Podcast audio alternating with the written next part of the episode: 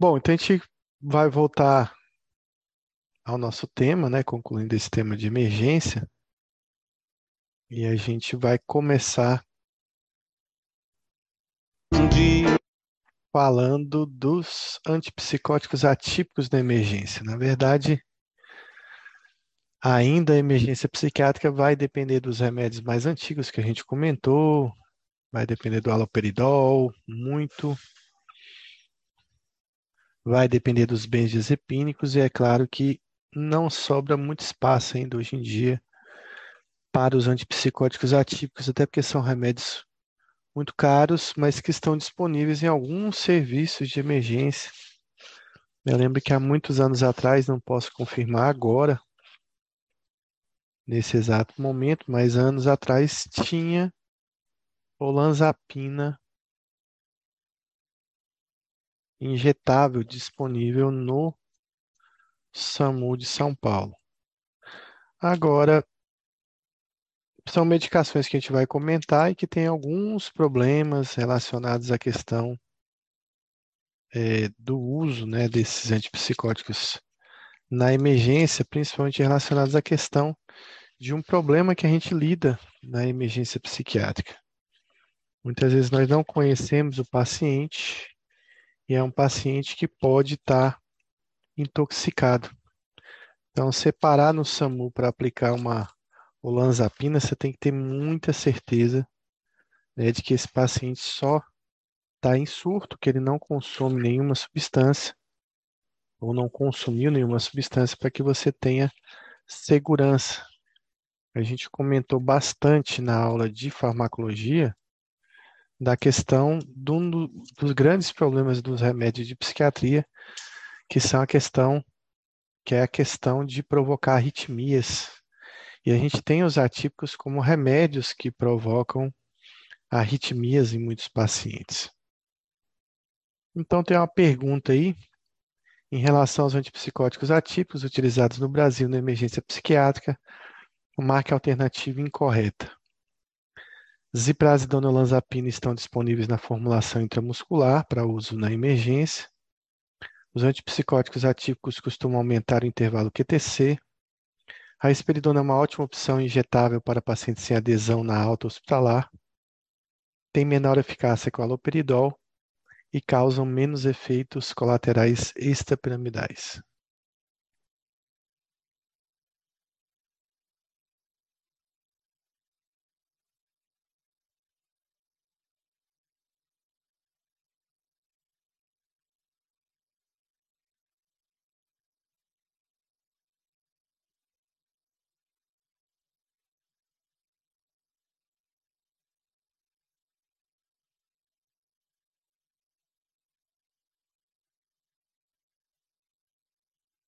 Então, vou comentar a questão. Então, basicamente, né, os remédios injetáveis de uso na emergência,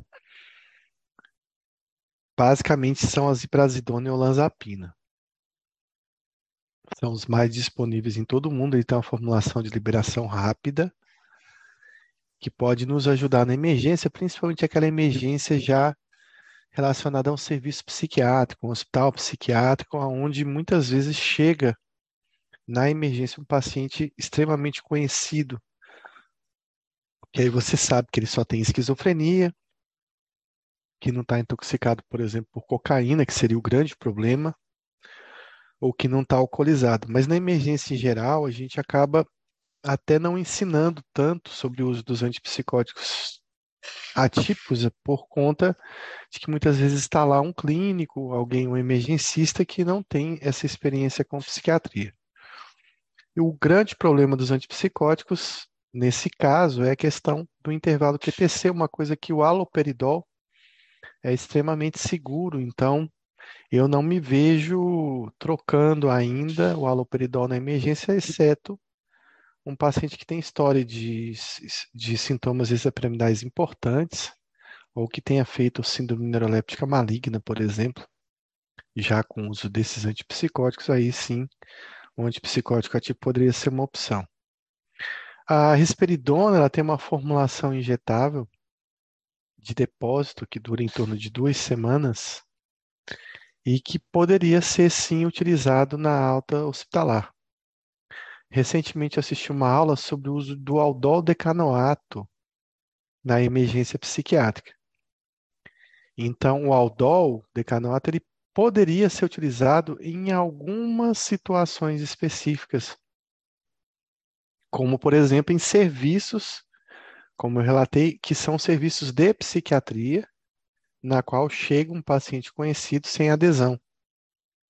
Né? Então, você poderia fazer o haloperidol decanoato na, caso esse paciente não internasse, né, e fosse liberado para casa, sei lá, por ausência de vaga ou qualquer outra coisa, ou outro motivo, ou até na internação você poderia, na emergência, usar o aldodecanoato. Mas lembrando que esse aldodecanoato ele não visa o tratamento imediato da crise, então ele tem que ser acompanhado de haloperidol de liberação rápida.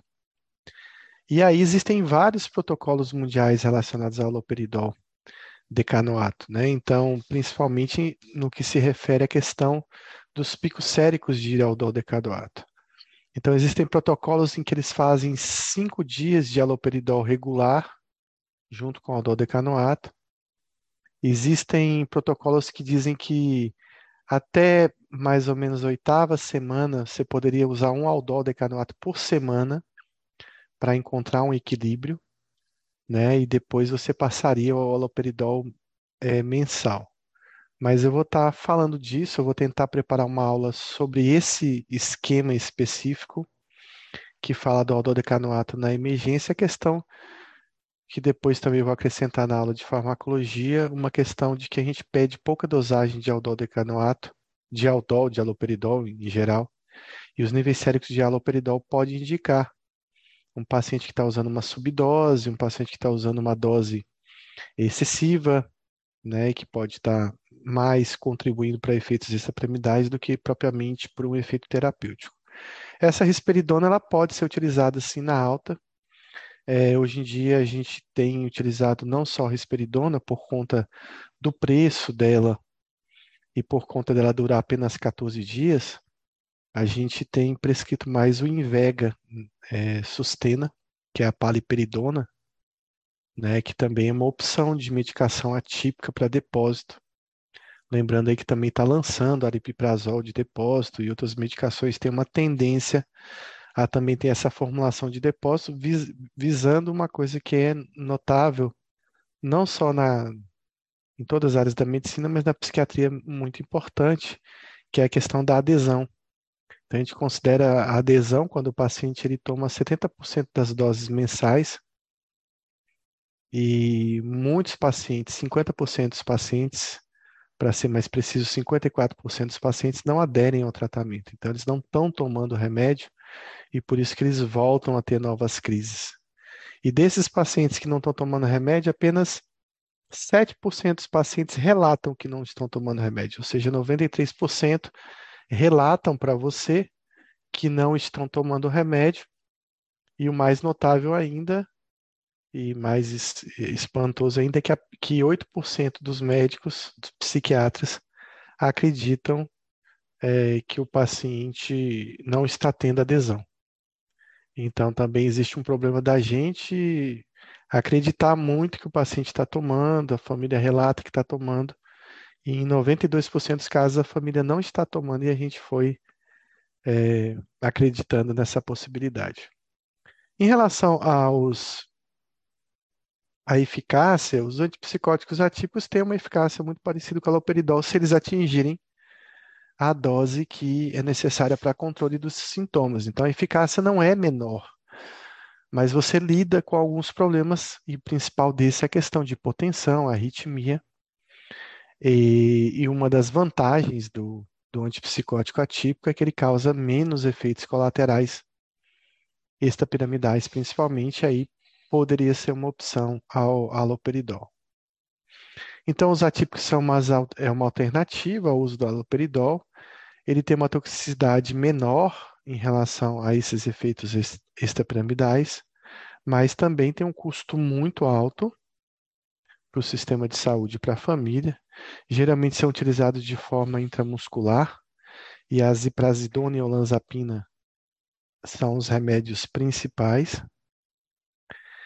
E a gente tem de depósito aí o uso da paliperidona e da risperidona aí no, no, na continuação do tratamento do paciente. A eficácia acaba sendo similar ao aloperidol, mas na prática eu recomendo que vocês vão para o caminho mais correto, o caminho mais fácil, digamos assim, que é você utilizar aquela medicação que já é conhecida, então aloperidol, midazolam, são as principais medicações que a gente utiliza aí. Um dos grandes problemas do atípico, como eu falei, é a questão das arritmias cardíacas, que pode ser intensificado esse risco quando o paciente está intoxicado, mas isso também pode acontecer em pacientes não intoxicados. E esse risco de arritmias é bastante alto, então a gente deve reconsiderar essa, essa escolha, ou considerar melhor essa escolha para cada paciente. Então, acho que aqui acho que é uma repetição. Ah, vou falar então um pouco dos benzodiazepínicos, que eles também estão nesse guideline, né, sobre o manejo, né, da agitação psicomotora na emergência. E os benzodiazepínicos são remédios muito úteis para a gente. Então, tem um caso aqui, paciente do sexo masculino, 28 anos, é trazido à emergência por familiares após uso abusivo de cocaína e ter brigado com várias pessoas. Apresenta-se agitado e violento. Então, qual medicação diz, qual medicação você não usaria para o caso? Aloperidol, puro e simples, Haloperidol 5mg IM junto com diazepam 10mg IV, midazolam 15mg IM, o próprio diazepam também IV, e o haloperidol mais midazolam. Qual dessas medicações você não usaria para o caso?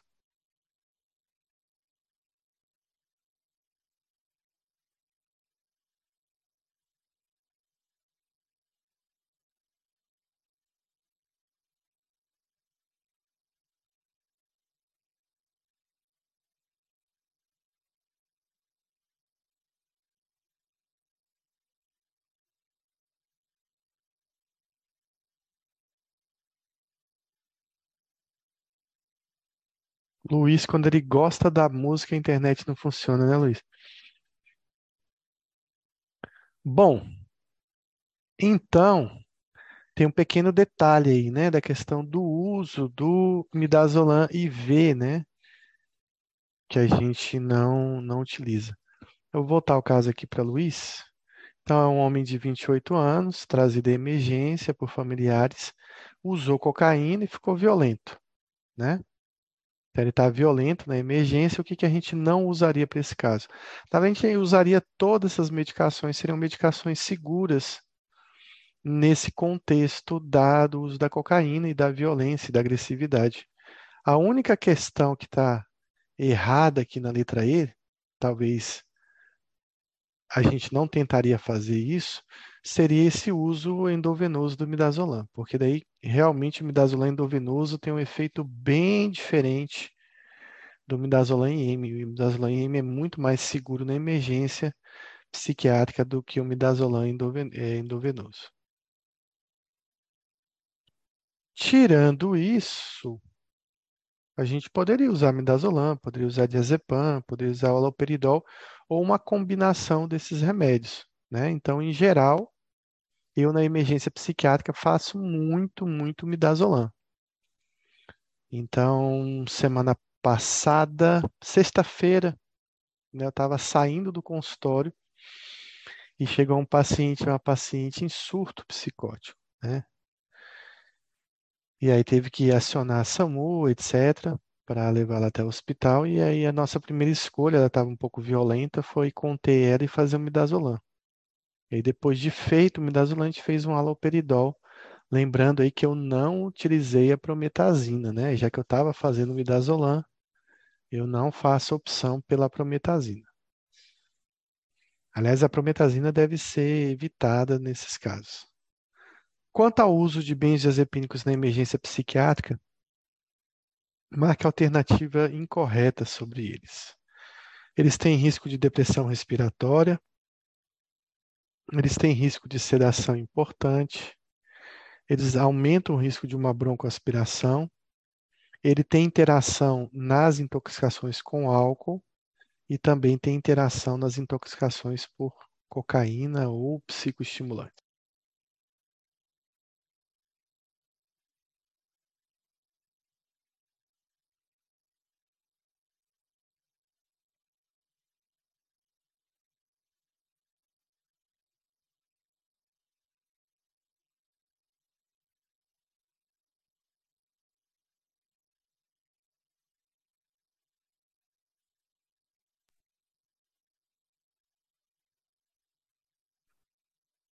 Então a gente viu aí, com um problema antigo, né, anterior, que não existe nenhuma interação importante com a cocaína, inclusive ajuda a, a diminuir a ansiedade do paciente, a descarga simpática que o paciente tem. Então, me dá, o, o benzodiazepínico, no caso, é um remédio muito importante, mas ele leva à depressão respiratória, sedação, ao risco de broncoaspiração. Ele é o remédio de eleição nas abstinências alcoólicas, mas não é um remédio que deve ser utilizado nas intoxicações pelo álcool. Então, a gente usa de forma IM, né, na emergência, o lorazepam e midazolam. O lorazepam não tem no Brasil, mas tem em muitos países. Seria uma opção boa também para talvez ser substituta né, do, do diazepam. Eu não acho que o lorazepam vai substituir o efeito do midazolam, mas ele consegue substituir pelo menos o efeito do diazepam. De forma intravenosa, a gente utiliza o diazepam. É um remédio com risco de depressão respiratória, principalmente se feito IV, então o diazepam é o principal remédio. Eu nunca vi depressão respiratória com midazolam em M, mas eu tive um colega que reportou um paciente que teve uma depressão respiratória com midazolam. É, não sei por que, Pedro, o lorazepam não tem no Brasil, talvez seja interesse da indústria farmacêutica, sempre é uma questão mercadológica, né? É, o risco de depressão, ah, já está aqui, depressão respiratória repetido, mas também isso leva a uma sedação importante, não é muito bom para um paciente que a gente quer investigar, que a gente quer conversar. O midazolam acaba levando um pouco de sedação, mas é uma sedação rápida. E muitas vezes você consegue abordar o paciente antes dele adormecer um pouco. Não é uma, uma sedação tão severa. E aí Pedro está informando aqui que a questão. Foi Pedro? Deixa eu ver foi Tayane que colocou aqui que pode ser uma questão da cristalização dele. Então ele deve ser o que é armazenado ambiente frio, talvez seja isso. E Luiz coloca aqui que usa muito midazolam em V. É, Luiz, a gente é bem diferente, viu? O uso do midazolam intramuscular, ele é totalmente diferente do uso do midazolam IV é, dá a impressão até, né, assim, observando o efeito, que eles são drogas completamente diferentes, que se aplicou num paciente uma determinada medicação e no outro paciente se aplicou outra medicação. Eu vou explicar aqui que o midazolam faz daqui a pouco. Também um risco de broncoaspiração, principalmente nesse paciente que já se encontra rebaixado.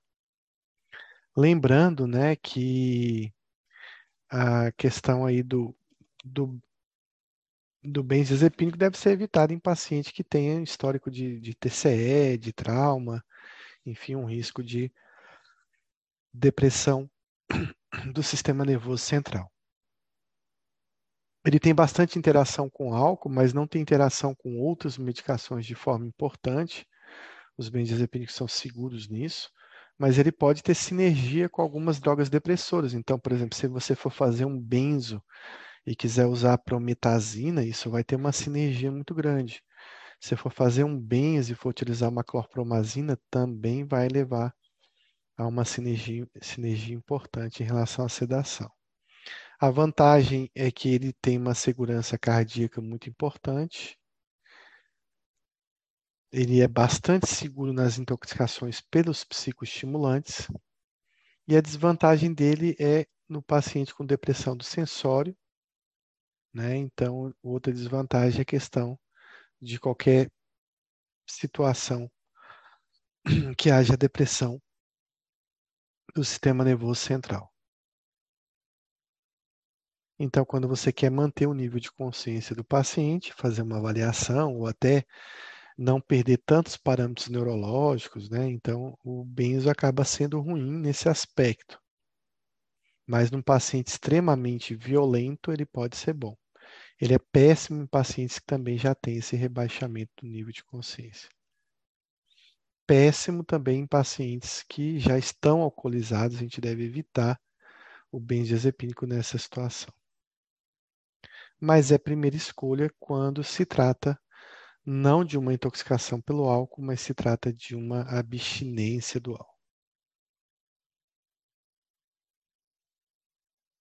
Então, sempre na abstinência de álcool, o meu tratamento de eleição, né, no delirium tremens, por exemplo, vai ser a utilização de um benzodiazepina. Quando você usa IV, aí no caso exatamente do midazolam, a gente tem mais depressão respiratória. Quando a gente utiliza o midazolam, por exemplo, intramuscular, esse risco diminui bastante. E é claro que o diazepam, ele acaba também tendo esse risco de depressão respiratória, porque a gente geralmente só utiliza ele de forma IV. É, sabendo aí que você tem uma absorção errática quando você faz ele intramuscular. Agora, existe uma forma que a gente pode diminuir esse risco de depressão respiratória também com diazepam, principalmente quando você utiliza o diazepam faz uma infusão lenta, né? Lembrando que o diazepam não pode ser diluído, né, em nenhuma outra substância, porque ele cristaliza. Então a gente faz o diazepam lentamente, né? Não faz em bolos como a gente faria numa crise convulsiva. A gente faz o diazepam numa infusão lenta e que dura em torno de sete minutos, acima de sete minutos. Esse risco de depressão respiratória quase é zerado. Não vou dizer que é zerado, mas diminui bastante esse risco de depressão. Então, aqui uma pergunta sobre diazepam. Marque a alternativa correta. Pode ser utilizado IM na abstinência alcoólica, tem meia-vida muito longa, deve ser diluído para 20 ml de água destilada, tem uma boa indicação nas intoxicações por drogas depressoras do sistema nervoso central e deve ser evitado nas crises convulsivas.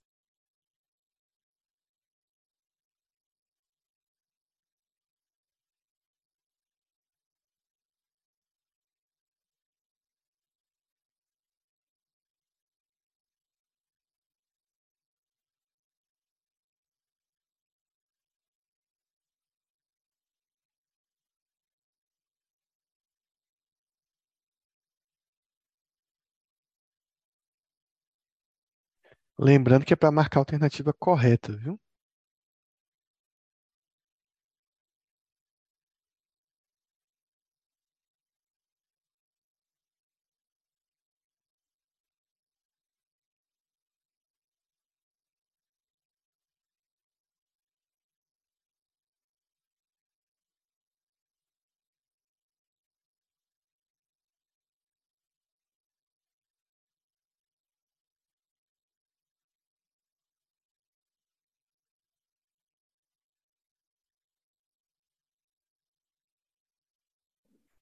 Agora sim, todo mundo acertando aí, o diazepam tem uma meia-vida muito longa, né? Em torno de 50 horas, mais ou menos, 45 a 50 horas é a meia-vida do diazepam.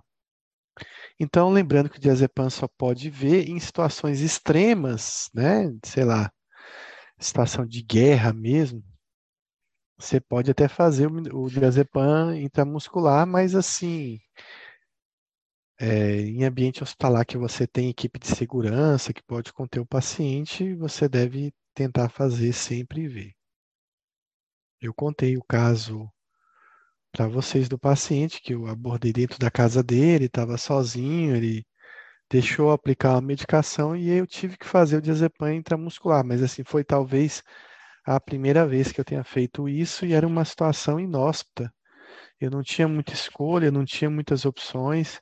Eu estava com a loperidol na mão também para poder fazer, mas eu optei por fazer o diazepam primeiro, porque já que ele estava muito agitado. Então, é, são situações extremas que você vai utilizar intramuscular. Por que, que a gente não faz intramuscular? Por essa absorção errática, que pode dar errado. Né? Por sorte, no meu caso, parece que o diazepam fez um efeito, sim, e o paciente rapidamente ele ficou mais calmo. Então, a via do diazepam pode ser oral e IV. Lembrando que o diazepam tem uma absorção muito rápida quando ele é feito por via oral. Ele também é, tem uma absorção, de certa forma, sublingual. Então, em casos de ansiedade, na né, emergência psiquiátrica, você pode fazer uso do diazepam oral. Um paciente que esteja, não esteja tão agitado, você pode tentar o diazepam oral. É uma droga muito segura, principalmente se você for fazer injetável em uma infusão em torno de 7 a 10 minutos mas ele se torna um remédio que exige um cuidado quando você faz a medicação em bolos.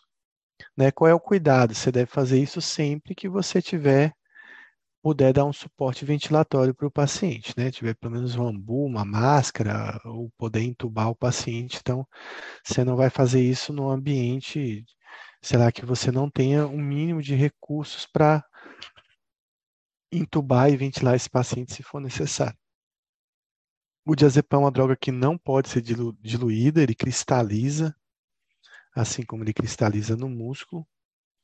As indicações principais do diazepam, principalmente em bolos, é na crise convulsiva, mas na agitação psicomotora ele também é utilizado, na síndrome da abstinência alcoólica e na síndrome de abstinência por benzodiazepínicos ele também está indicado.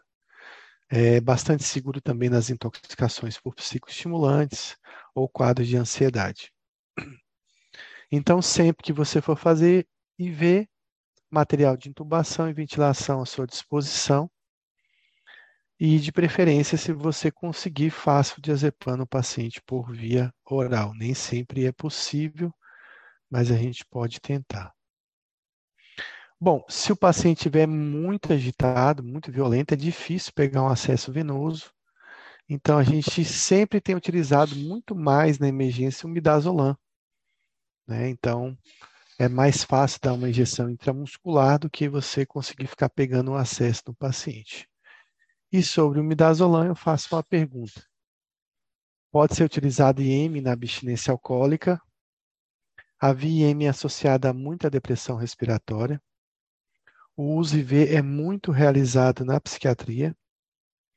É uma boa indicação das intoxicações por drogas depressoras do sistema nervoso central devido à meia-vida curta. E ele tem uma rápida perda do tônus muscular.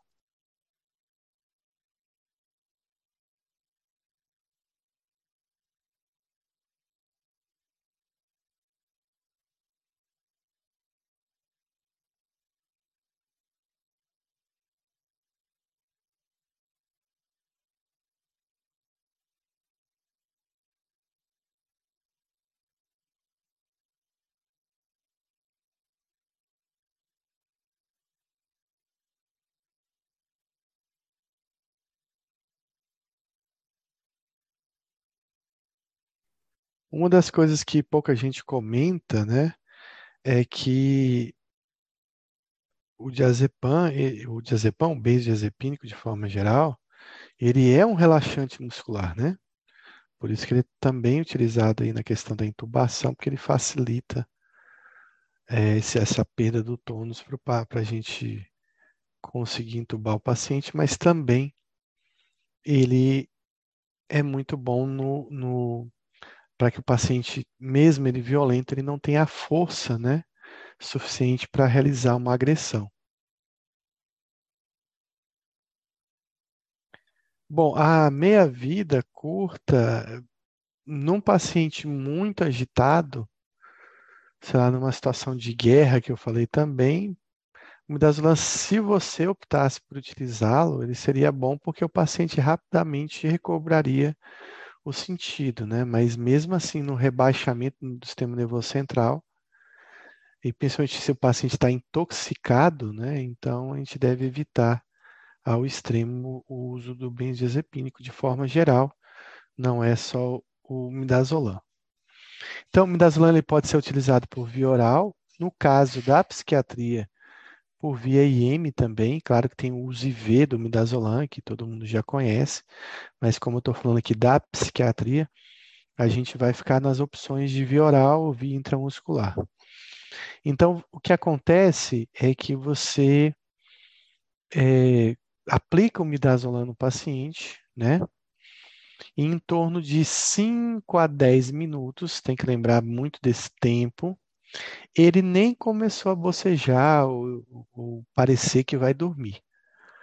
Mas a gente já começa a perceber nessa, nesse momento de 5 a 10 minutos que se ele estiver brigando com você, né, se ele estiver lutando contra você, ele começa rapidamente a, a perder a força. Ele perde muita força. Então, isso aconteceu exatamente nessa sexta-feira que eu falei. Foi dia 23 de dezembro. Então, essa paciente, ela teve que ser contida e tinha um monte de homens segurando ela, eu era um deles. Né, e ela tinha uma força extrema na mão. É, eu estava segurando as pernas dela e um dos braços dela. E aí eu em torno de cinco minutos, comecei a perceber que ela já não conseguia mais puxar o meu braço, puxar a minha mão com tanta força. Ao ponto de que por volta de 10 minutos aí eu já soltei ela. E mesmo ela ainda estando verbalizando, né? Ela estava verbalizando, estava acordada, consciente, mas ela já não tinha mais força muscular força física, né, para nos agredir ou para fazer qualquer outra coisa. E aí é fácil, você consegue manejar o paciente, consegue levantar ele, consegue botar numa maca, você fazer, consegue fazer uma contenção, você já consegue aplicar o, o aloperidol. Eu sempre faço midazolam, espero o paciente entrar nesse estado né, de calmaria, digamos assim, e só então eu faço o aloperidol. Por que fazer o aloperidol? Porque esse midazolam vai perder efeito aí em torno de 40 minutos para alguns pacientes, mas pode chegar até uma, duas horas de efeito. É, então, ele vai, daqui a pouco ele vai recobrar essa força, ele vai recobrar a violência. Então, enquanto o midazolam está perdendo efeito, é exatamente o tempo, né, que o aloperidol está começando a fazer efeito. Então, essa janela de 40 minutos e uma hora ela é importante para que o haloperidol comece a agir e a gente já não dependa tanto do efeito do midazolam. Uma coisa que é interessante, né, que não tem um sinal específico, mas pode, a gente pode chamar do sinal do, sei lá, do super bonder, alguma coisa assim. É uma coisa interessante é que o paciente ele não consegue levantar. Né? Então, quando o midazolam bate, digamos assim, tem o um efeito, né, mesmo, a gente pede que o paciente tente levantar da cadeira e parece que alguém passou uma cola na cadeira, na, na maca, e ele não consegue levantar, não consegue se erguer, né? Ficar de pé, como se ele tivesse colado ali. Isso já é o efeito do esse efeito de perda de, de força muscular. Essa paciente, por exemplo, ela foi para a emergência psiquiátrica e aí depois eu acompanhei, fui até ela mais ou menos uns 40 minutos depois, uma hora depois que ela chegou à emergência. E lá estava ela em pé, sentada, depois ficou em pé, conversando, estava bem mais calma, mas ela não dormiu, ela não dormiu em nenhum momento. Né? Não sei se o midazolam estava vencido, se era de má qualidade, mas às vezes o paciente não dorme com midazolam, que é uma coisa interessante. Então, ele não tem aquele efeito sedativo que a gente observa aí na, na, na anestesia, como o Luiz colocou aí. Muitas vezes o paciente só se acalma e acaba mantendo o nível de consciência. Alguns pacientes adormecem, mas nem todos é, fazem isso. O pico de ação é em torno aí de 5 a 10 minutos. A gente utiliza o midazolam na dose de 5 a 15 miligramas, a depender da agitação. Então, uma agitação extrema, 15 miligramas. E ele é ótimo para realizar uma tranquilização rápida, né? e ótimo para que o paciente não agrida mais a equipe. É uma medicação que também, assim como o diazepam, deve ser contraindicada nas intoxicações por álcool ou nos pacientes que utilizaram alguma substância que pode rebaixar o nível de consciência. Ele também é um remédio que leva à depressão respiratória, mas eu particularmente já devo ter aplicado muito midazolam M. Não foram poucas vezes e eu nunca vi um paciente rebaixar a consciência muito rápido, nem vi também um paciente fazer depressão respiratória, mas é um risco que deve ser levado em conta, lembrando que quando você utiliza o midazolam IV, esse risco ele aumenta bastante. Ele tem uma desvantagem, né, da minha vida curta, então, é, o que, que vai acontecer? Que você vai ter que é, utilizar uma outra medicação, porque esse midazolam vai perder o efeito, e aí que entra o uso do, do haloperidol em conjunto com o midazolam. Lembrando que nesse caso, de novo, eu não vou utilizar a prometazina, porque é mais uma droga que rebaixa o nível de consciência. Então, a gente utiliza benzo no TCE, no rebaixamento do nível de consciência, com o uso de drogas depressoras. Na gestação, a gente vai evitar. No idoso, vai ter muito cuidado. E na criança e adolescente bem jovem, a gente também vai evitar o uso de benzo. Mas paciente tiver numa agitação psicomotora extrema, se ele tiver numa síndrome de abstinência alcoólica, a preferência é pelo diazepam, na crise convulsiva também e nas intoxicações por psicoestimulante, o benzodiazepínico tá, é muito bem-vindo. Então, mais umas, algumas perguntas aqui. É, nunca use aloperidol nas seguintes situações: TCE, história de síndrome neuroléptica maligna, intoxicação por álcool, intoxicação pela cocaína ou em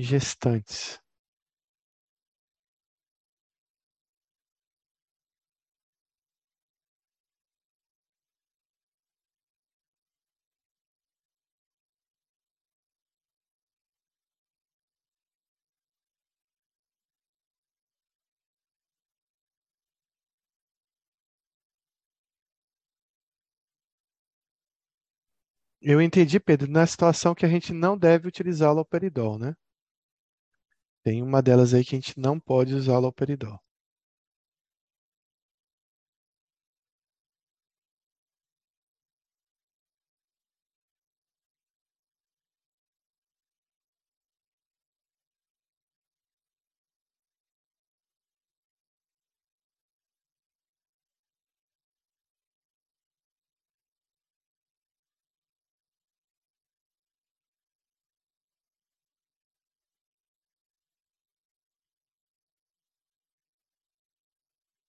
Então, paciente né, com histórico de acatesia grave, de distonia grave, né, de sintoma extrapiramidal, e num paciente com histórico de síndrome neuroléptica maligna, a gente deve evitar o uso do haloperidol, né? Justamente por, pelo risco de você refazer essa crise. Lembrando que a síndrome neuroléptica maligna é uma situação idiosincrática, então ele depende de uma sensibilidade do paciente, é, tem pacientes que utilizam drogas altíssimas de haloperidol e não fazem síndrome neuroléptica maligna, e tem pacientes que fazem síndrome neuroléptica maligna com uma dose pequena de haloperidol, às vezes uma ampola pode ser o suficiente para você fazer essa síndrome.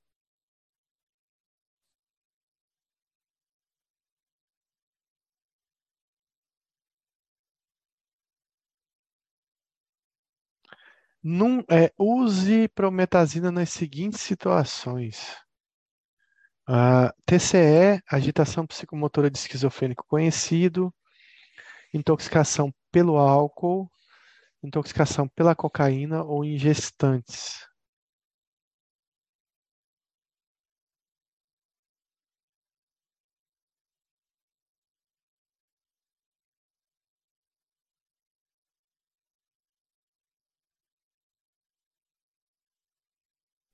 Então, se você não tem uma medicação muito sedativa, só a mão, né? Você não tem um benzo, você não tem também um ampliquitil, de repente, ou num paciente que você tem um risco de efeito cesta piramidais, você pode até utilizar a prometazina, mas visando um pouco de sedação ou tranquilização mais intensa do paciente. Mas ele tem que ser um paciente conhecido, né, de preferência um paciente com quadro psicótico, em mania, num surto da esquizofrenia, você já conhece o paciente, você consegue usar prometazina com segurança.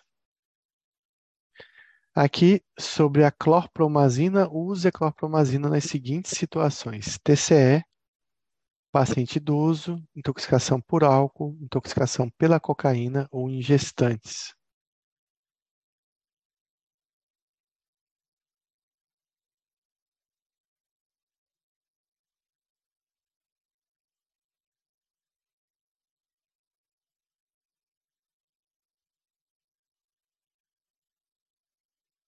Então, a única coisa boa da clorpromazina é que se for um paciente muito conhecido seu e você realmente quiser né, causar um pouco dessa sedação mesmo, ele vai ser uma droga boa.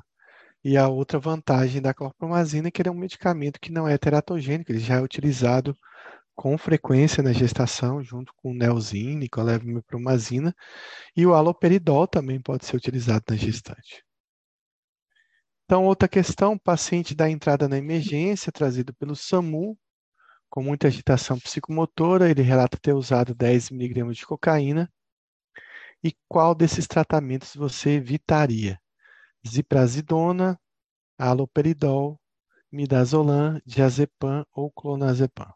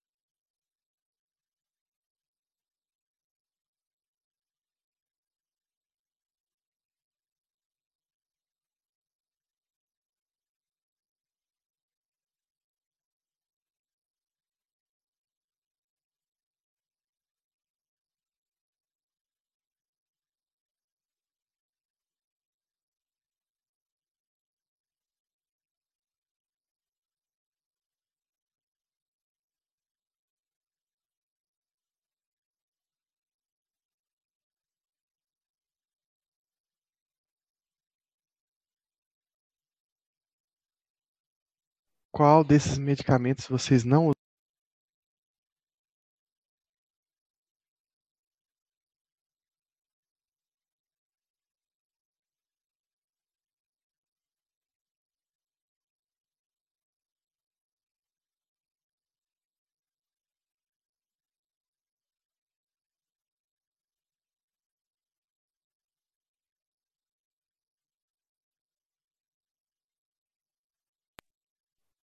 Por que que você não usaria benzo? Ele tá, usou cocaína.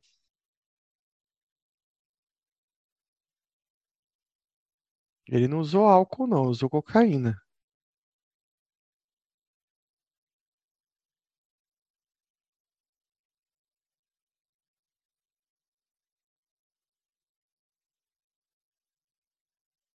Então, nesse caso, o, o- o-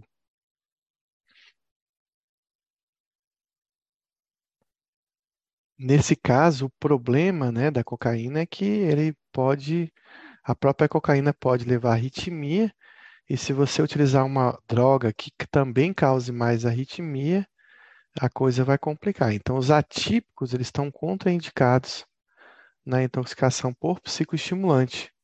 Mas o benzo, ele é seguro na cocaína, ele ajuda bastante. Aí pode ser qualquer benzo que você queira utilizar ou que você possa utilizar.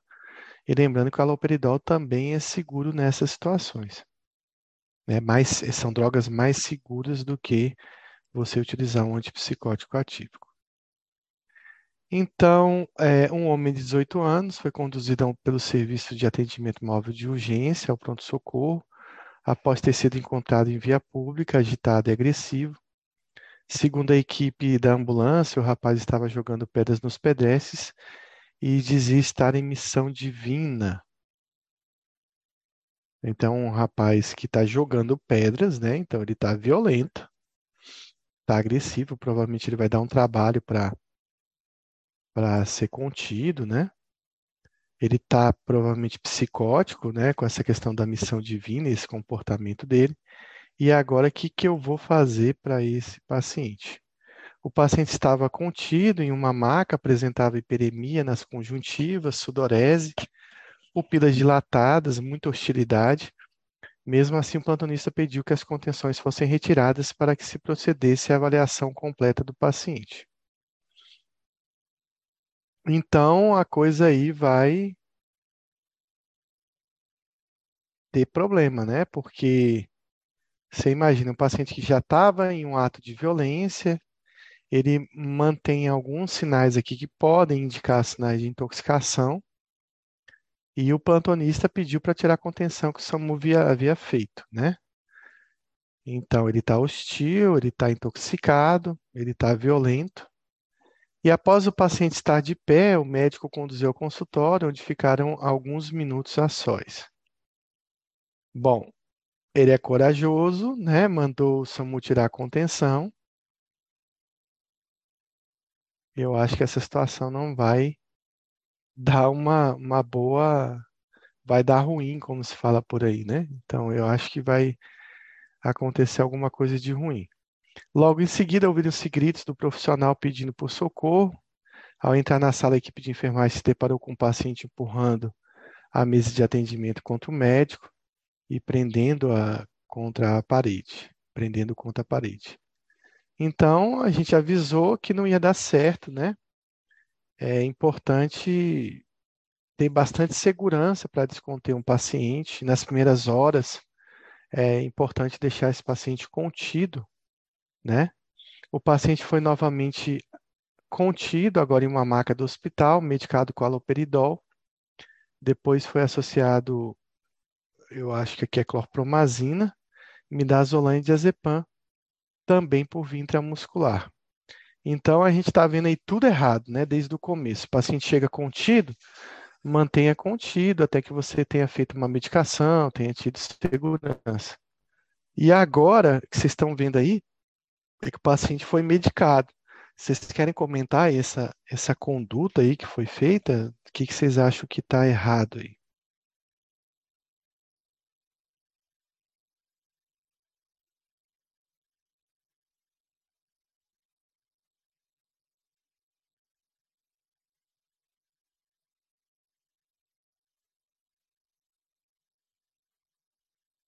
Então, a primeira observação por Pedro aí que ele utilizou diazepam por via intramuscular. Essa é uma primeira observação, né? A outra, Luiz, chama a atenção da clorpromazina. Então, é um paciente que a gente suspeitou de uma intoxicação por cocaína que dilata a pupila. Pode ser que esteja dilatado, certo? Por uma descarga simpática, você pode ter uma midríase. Mas, é, em geral, na dúvida, a gente não faz a clorpromazina, até porque ele já fez aí, ó, duas medicações sedativas. Ele fez midazolam, diazepam, são duas drogas com potencial de sedação, e ainda usou mais uma droga sedativa. O único que vai tranquilizar sem sedar é o aloperidol. E tem mais uma coisa errada aí nesse problema.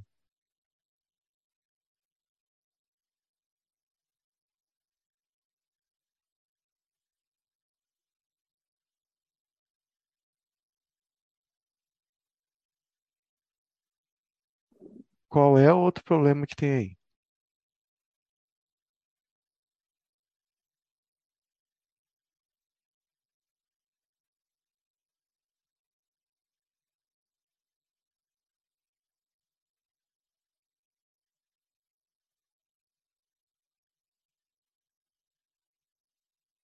A outra que ele está atirando para tudo que é lado, né, Pedro? Usar dois benzo, né? Então, assim, ele podia simplificar a questão toda aí usando o haloperidol, 5 miligramas, fazia um midazolam, observava.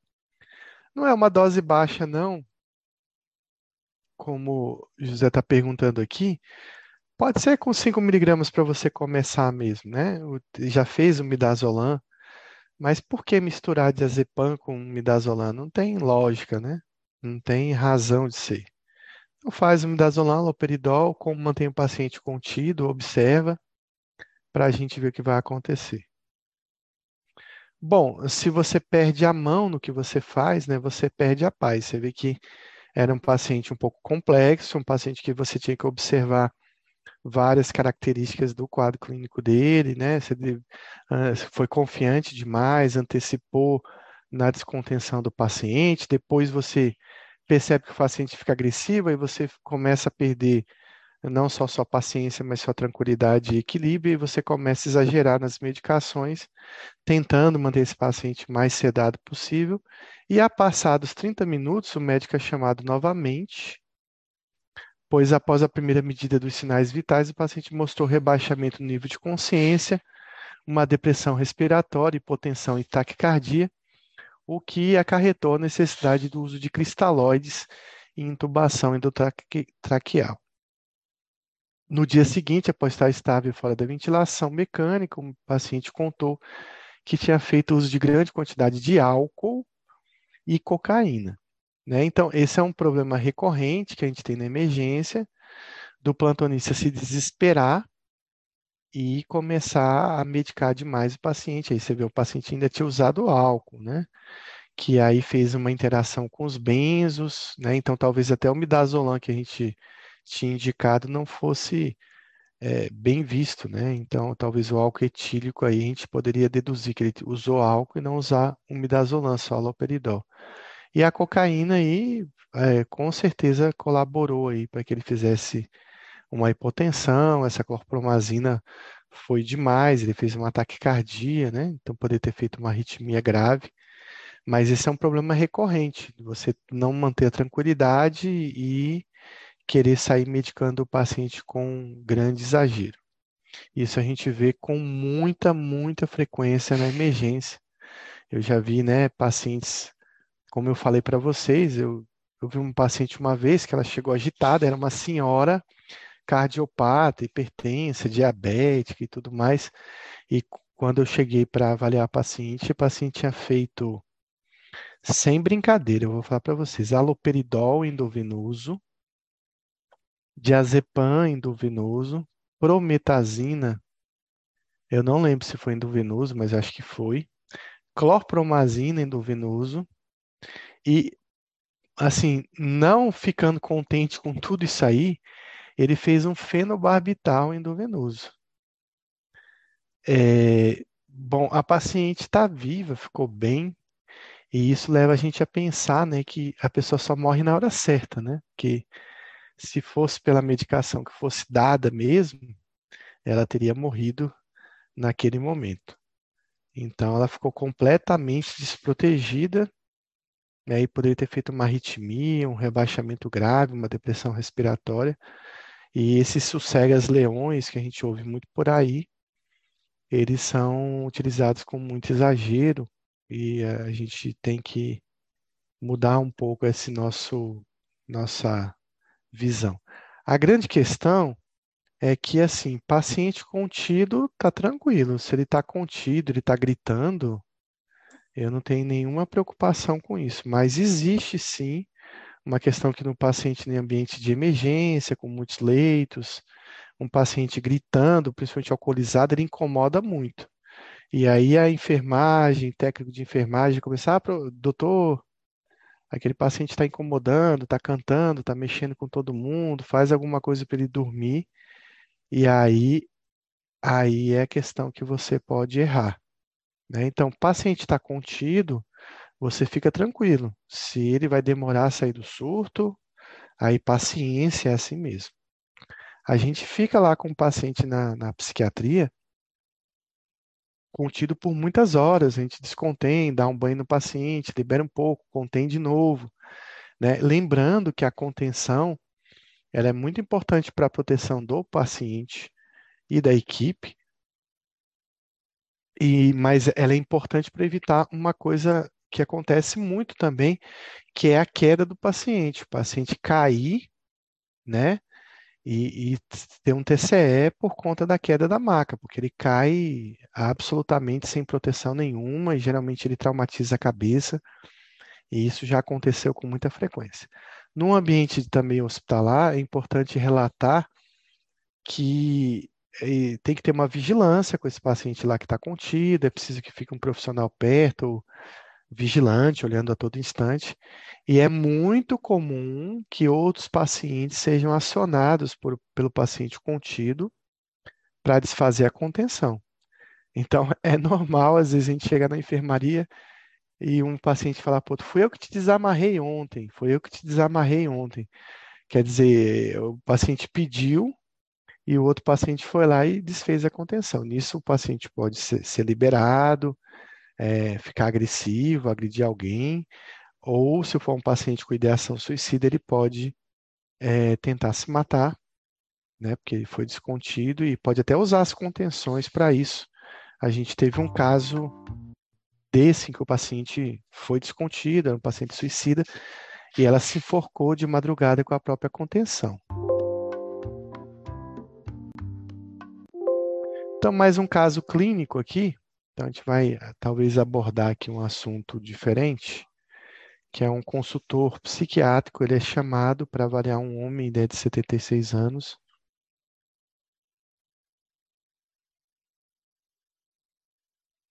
É, que parecia disfórico.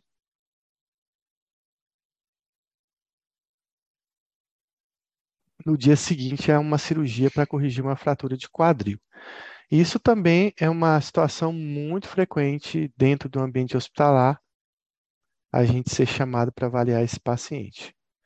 Era tarde da noite, ninguém da equipe de admissão estava disponível, mas um bilhete do assistente social no prontuário médico indicou, né, que a fratura do paciente poderia parecer ter sido resultado de um tropeção na bagunça de seu apartamento. Tem um paciente que já foi trazido pelo hospital por conta dessa queda.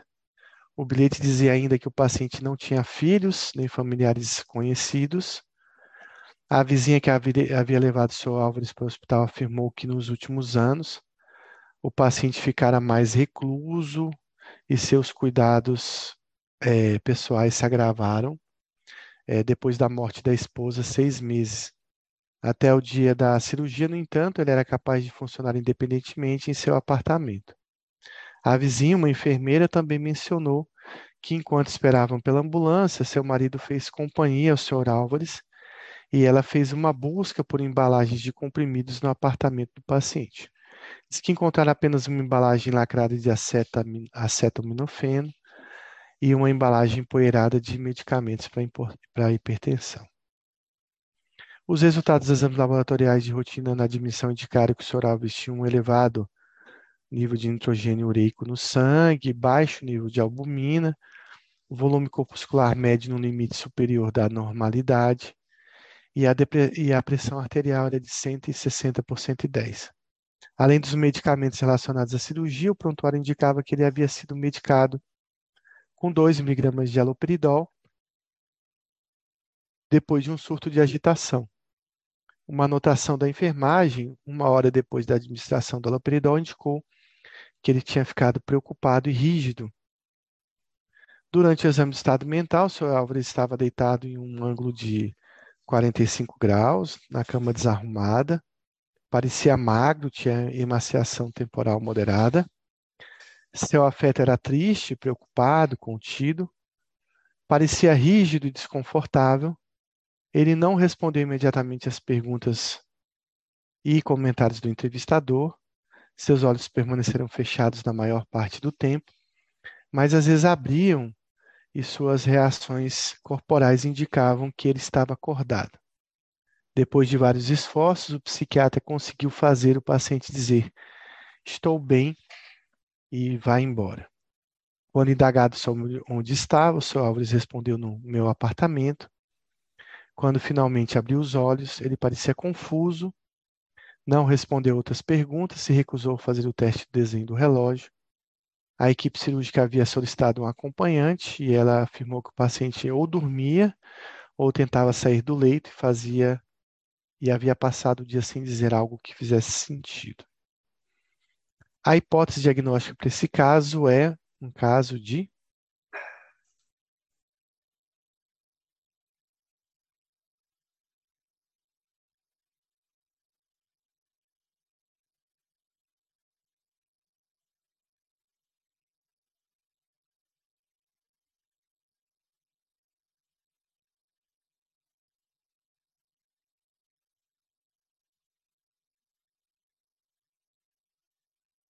demência mista, depressão, uma demência vascular?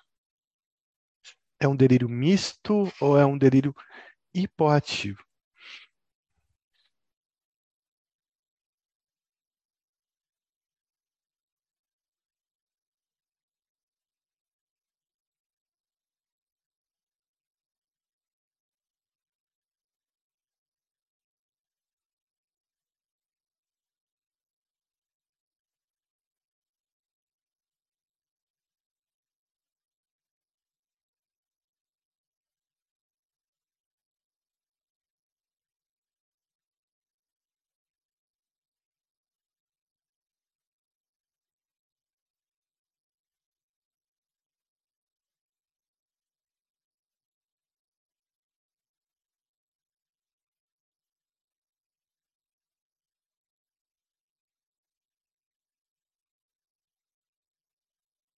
Então, eu não sei qual vai ser a resposta, né? Mas eu acredito que a letra D esteja correta. Mas vamos analisar aqui por que que eu estou falando em delírio misto. A primeira coisa é que é um homem idoso, né? Então, ele está irritado e ele passou por uma grande cirurgia. Então, a gente já vai pensar em delírio mesmo. Todo paciente idoso, todo paciente que passou por uma grande cirurgia no hospital, que ele apresenta uma agitação ou qualquer é, coisa que ele o delírio vai ser uma das nossas primeiras hipóteses, né? Então, ele não tem muita informação sobre esse paciente, apenas algumas coisas que foi relatado. Então, ele está disfórico, ele está irritado, né? Ele passou por essa grande cirurgia, que eh, cirurgia de quadril cursa com 75% de chance de evoluir para um delírio, né? Mesmo em pacientes jovens. E o que chama atenção é essa bagunça no apartamento. Então, assim, ele caiu, ele é idoso, ele mora só, né? Ele caiu, ele mora só justamente porque a esposa faleceu. E o que que a gente pensa, né, num paciente que tem um apartamento bagunçado? A gente sabe que agora a gente está variando porque ele está hospitalizado e passou por uma cirurgia, mas a grande pergunta é: será que ele já chegou no hospital com alguma patologia, né? E que patologia vocês pensariam para esse sujeito?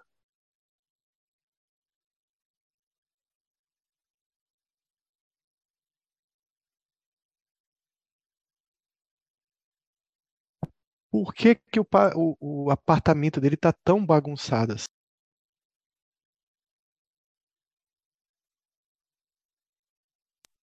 Então, Pedro coloca aí a questão da depressão, né? Vai se falar mais tarde que ele perdeu a esposa recentemente.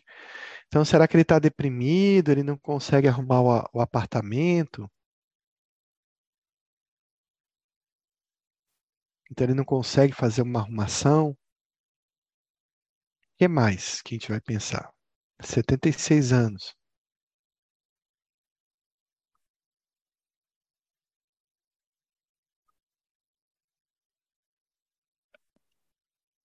Será que a gente está diante de uma demência nebulosa, né? Ele tem uma demência e aí morando sozinho ele não tem condições de arrumar esse apartamento? Então é uma outra pergunta que a gente tem que fazer.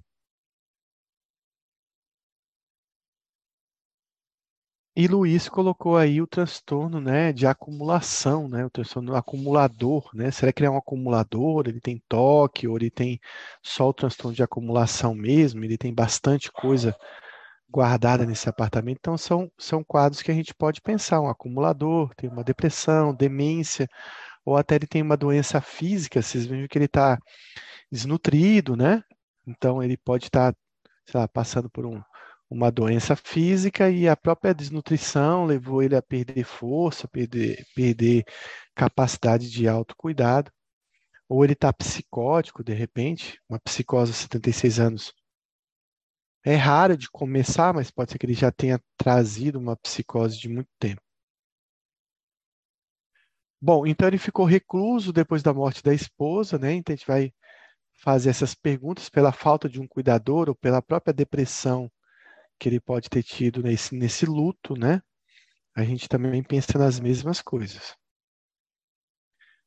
É, a pessoa que estava no apartamento achou uma embalagem lacrada, né, de um anti-inflamatório e também uma embalagem empoeirada de medicamentos para hipertensão.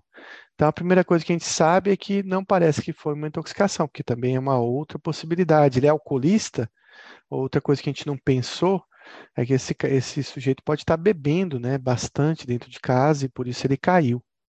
E outra coisa é que ele não tem tomado os remédios de hipertensão. Então, mas a gente deveria também fazer uma suspeita de uma intoxicação, o que não parece aqui no caso.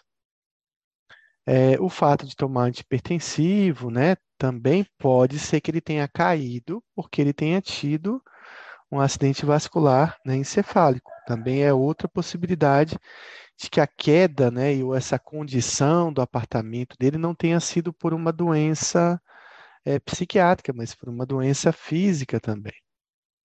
Bom, o que a gente observa é essa desnutrição, né, e talvez uma desidratação que ele tem. Ele tem um baixo nível de albumina, mostrando aí que ele está essa independência que ele tem não é tão grande assim. E levanta-se a possibilidade aí, não parece que agora, né, mas que ele possa ter uma deficiência aí de, de vitamina B12, né, explicada pela própria desnutrição que ele tem. Né? Então, está começando em uma anemia megaloblástica, a gente sabe que também vitamina B12, ela cursa com sintomas demenciais, né? pode trazer quadros de depressão, inclusive quadros, vários quadros podem estar relacionados a essa deficiência. E lembrar que pode ser deficiência tanto por B12, mas também pode ser, no caso da anemia megaloblástica, a gente tem que pensar também numa deficiência por ácido fólico. Bom, ele é hipertenso, né? Está mostrando aí que a, hiper, a pressão dele está ainda descompensada, e pode ser por conta da dor, por conta do estresse que ele está passando no hospital. Mas a gente viu lá atrás que ele não estava tomando remédio de hipertensão, e isso também faz a gente pensar numa demência vascular, num acidente vascular encefálico também. Então, a doença física, a doença vascular, também tem que estar tá dentro desse nosso contexto. Ele pode ter tropeçado porque tropeçou mesmo, o apartamento dele já era bagunçado. Bom, é, o que aconteceu é que foi dado vários medicamentos relacionados à cirurgia. E quais medicamentos que vocês acham que, sendo dado nessa cirurgia, poderia piorar esse quadro que ele vem apresentando de delírio? que, que vocês gostariam de saber e de ver na prescrição que seria ruim né, para o uso desse paciente?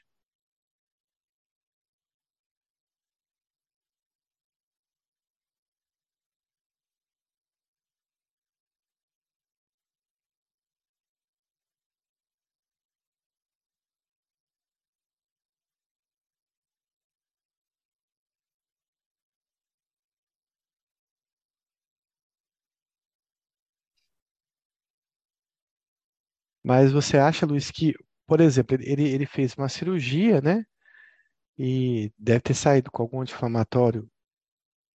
Esse anti-inflamatório é, é muito importante para desenvolvimento do delírio dele, ou piora desse quadro de delírio dele, ou você pensa em outros medicamentos que ele pode estar utilizando pela própria cirurgia, para controle de dor e etc., que podem estar afetando esse quadro de delírio. Então, Pedro colocou aí a questão dos opioides. Né? Esse é um paciente que provavelmente deve ter utilizado opioide durante o ato cirúrgico e também depois no pós-operatório. E os opioides eles cursam né, com uma piora do delírio, ele pode desencadear delírio e pode piorar o delírio. Mas aí é uma medicação que eu vou ter dificuldade em mexer, já que esse paciente ele provavelmente está sentindo muita dor.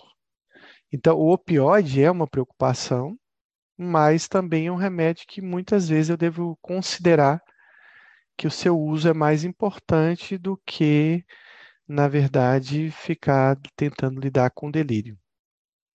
Quais outros remédios que ele pode ter utilizado e que podem ter colaborado para facilitar esse aparecimento de delírio?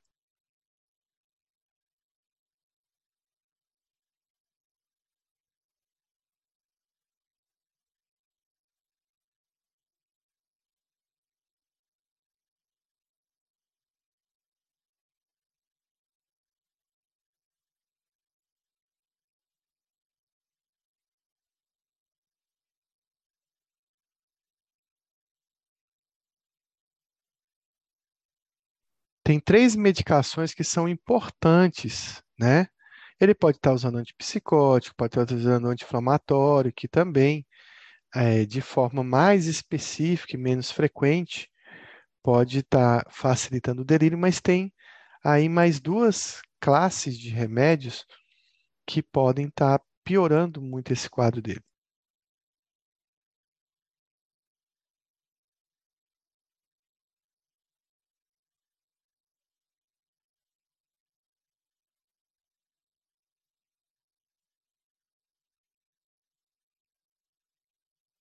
Então, o benzo é um remédio que eu devo ter, eu devo olhar na prescrição se ele utilizou algum benzo durante o ato cirúrgico, que também facilita delírio, ou se ele está utilizando. É muito comum lá que o ortopedista prescreva um clonazepam para esse paciente dormir.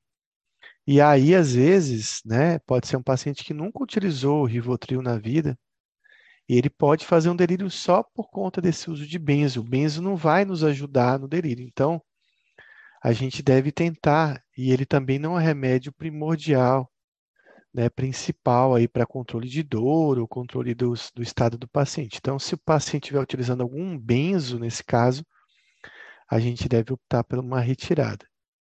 E qual outra classe de remédio vocês devem pensar em cada esse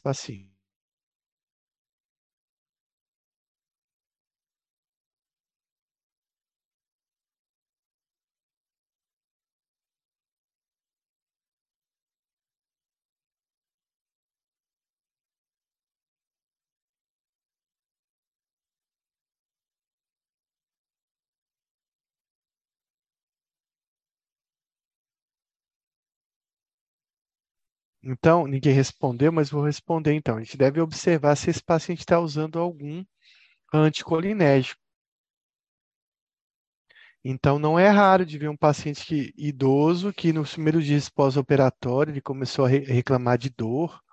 Às vezes, esse idoso passou por uma amputação, ou ele tem uma dor também neuropática e alguém passou um tricíclico para ele. Então, a gente vê lá a prescrição de amitriptilina para esse paciente, é, um biperideno, né? Então, algum, é, a própria prometazina. Então, são alguns medicamentos que também a gente deve ficar atento para retirar. Então, sedativos, né? Opioides, os próprios anestésicos, né? De repente, uma, uma ketamina aí pode piorar muito o quadro dele, né? Fazendo dissociação. Então, tem o benzo, os anticolinérgicos e opioides como medicações principais a serem observadas na hora de você corrigir essa prescrição desse paciente. Foi feito nesse paciente uma dose de aloperidol 2 miligramas para conter essa agitação dele. Vocês acham que isso foi bem prescrito? Vocês acham que isso foi bom? Você acha que a dose está ok?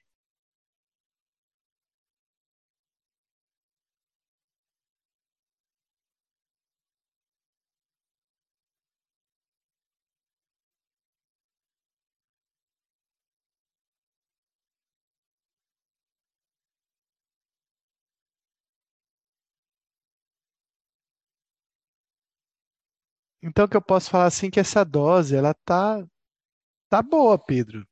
2 miligramas está bom para um idoso, né? Os idosos são bem sensíveis à utilização de uma droga, droga bloqueadora de, de dopamina, né? Então ele tem mais chance de fazer sintomas extrapiramidais. As doses que a gente trata delírio são doses baixas mesmo. Mas existem alguns casos específicos que você pode utilizar uma dose um pouco maior de haloperidol. E aí, nesse idoso, eu, na, talvez assim, no máximo, estourando uma situação extrema, chegaria a 10 miligramas. Depois disso, é confiar na contenção e paciência até ele melhorar. Lembram que esse paciente foi operado, ele está tentando levantar do leito, o paciente com delírio tem mais tempo de internação, ele tem mais risco de complicações nesse pós-operatório, né? Ele ficou preocupado e rígido, a gente não sabe se esse, então, em relação à prescrição está certa, doses baixas fazem efeito sim, a gente lembra que é um período de recuperação do cérebro do paciente, e doses maiores não vão conseguir muito isso. Ele está preocupado e rígido, não entendi se esse rígido é algum sintoma extrapiramidal, mas deu a entender de que ele está muito sério, né? É, muito contido, digamos assim. Ele tem esse sinal de desnutrição que a gente já comentou, ele também parecia triste, né, desconfortável. Então a gente fica na dúvida se ele tem depressão mesmo. O fato é que é, vai ser difícil avaliar ele enquanto ele permanecer nesse quadro de delírio. E esse rígido a gente não entendeu ainda se é um sintoma extrapiramidal. Então, ele é um paciente com negativismo, né? ele não responde às perguntas, ele está numa atitude meio que não cooperativa, né? Ou até porque ele não está te ouvindo direito também. Então, ele permanece. É, é, geralmente, esse paciente ele tem um rebaixamento, né, digamos assim, do nível de atenção, tanto da vigilância quanto da tenacidade. A gente chama isso de hipoprosexia, né, que seria esse, essa diminuição global da atenção. Não parece que ele está com rebaixamento do nível de consciência, porque ele permanece de olhos fechados, mas isso parece proposital. Então, ele demonstra uma reação né, de que está acordado, e essa não cooperação é por esse negativismo mesmo. Ele também está disfórico, está irritado, né? tanto que ele manda o psiquiatra ir embora, dizendo que ele está bem. Isso é da depressão ou é por conta do próprio delírio que ele tem mesmo? Bom, ele está desorientado, né? Pelo menos no espaço ele está desorientado. Não foi falado sobre o tempo. É, então, uma desorientação temporal. Ele abre os olhos e a gente percebe que ele permanece confuso. Então, ele não responde as perguntas, continua ne com negativismo, sem cooperar também em alguns testes. A gente não sabe como é que está a cognição desse paciente, ou como era essa cognição antes do paciente dar entrada no hospital. Né? Então, isso pode ser avaliado depois do quadro de delírio. Então, a memória, toda a avaliação do exame de estado mental vai ser alterada no delírio. Não adianta você querer ficar dando diagnóstico de Alzheimer, de qualquer outra coisa, num paciente em delírio, porque a gente não vai conseguir firmar nada. É, existe a informação de que ele, ah, é, quando você foi visitá-lo, ele estava calmo, não estava agitado, estava distante, não estava cooperativo, mas existe a informação de que alguns momentos ele dormia, tentava sair do leito e mostrou essa desorientação. Então, ele teve momentos de agitação. Então, analisando que ele teve momentos de agitação, mas agora ele está mais hipoativo, eu diria que é um delírio misto que esse paciente está apresentando. Né? O delírio misto ele vai flutuar momentos em que ele está mais agitado, que é um delírio ativo, né? com um delírio hipoativo, que é o que mais ele está apresentando agora nesse momento. Aqui mais um caso, um paciente de 27 anos, portadora de insuficiência renal, é atendida na enfermaria de um hospital, ou da entrada no hospital.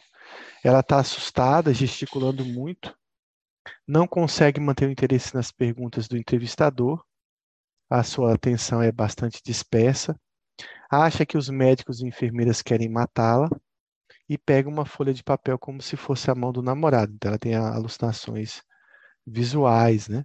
Realiza movimentos no ar como se estivesse afastando alguma coisa, então mais aí uma prova dessas alucinações visuais e ela não sabe informar em que local está, nem em que data ela se encontra.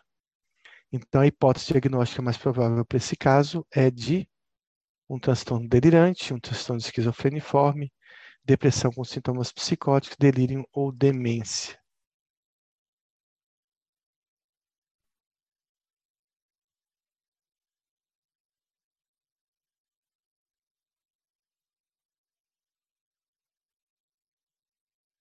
Então, essa paciente jovem, né, apresentando aí um quadro de, de franco de delírio, né? Então, as alterações encontradas no delírio são as alterações do afeto. Esse paciente pode estar irritado, pode estar com uma labilidade emocional ou com uma incontinência emocional, ele pode estar rindo, pode estar chorando. É um paciente que tem bastante alteração da atenção, e a alteração da atenção vai depender do tipo de delírio que ele tem. Se ele tem um delírio hipoativo, ele vai ter uma aprosexia ou hipoprosexia, ou seja, uma alteração global, uma diminuição global da atenção, ele fica com o olhar distante, sem muito contato.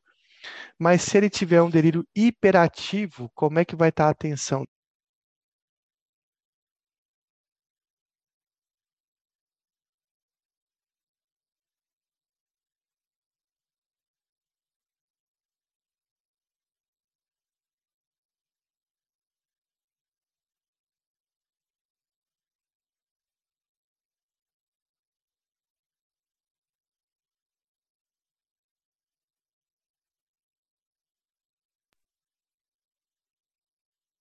Então, isso exatamente, Pedro. No caso de um delírio hiperativo, que você vai ver um paciente que está agitado, de, de, com a psicomotricidade aumentada, e ele é, deve estar tá se relacionando com os delírios que ele pode apresentar e com as alucinações. Então, ele provavelmente também não vai prestar atenção no que você está falando por uma hipervigilância, um aumento da vigilância e uma diminuição da tenacidade. É, esse paciente pode ter delírios, que envolvem vários tipos de delírios, né? As síndromes né, de delírio de identificação, como, como Capgras, né? É, pode estar presente aí também, mas podem ser delírios de perseguição. Esse paciente costuma ter alucinações visuais, muito mais do que auditivas até, que já é incomum nos quadros psicóticos primários, que ele tem mais alucinação auditiva. E é um paciente que apresenta aí uma desorientação no tempo e no espaço. Às vezes uma desorientação também quanto a si, quanto aos outros, também pode estar presente. Então, geralmente uma desorientação global, e essa desorientação é muito importante no diagnóstico. Lembrando que os pacientes psicóticos mantêm geralmente um nível de organização, de orientação, desculpa. Então, qual tratamento uh, não deve ser evitado, qual tratamento é, qual tratamento você faria para esse paciente aí, né?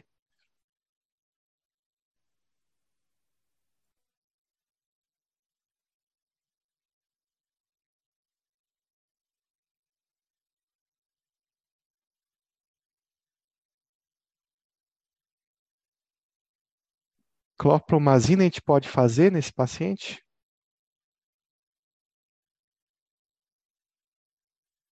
Será que eu posso fazer ampliquitil nesse paciente?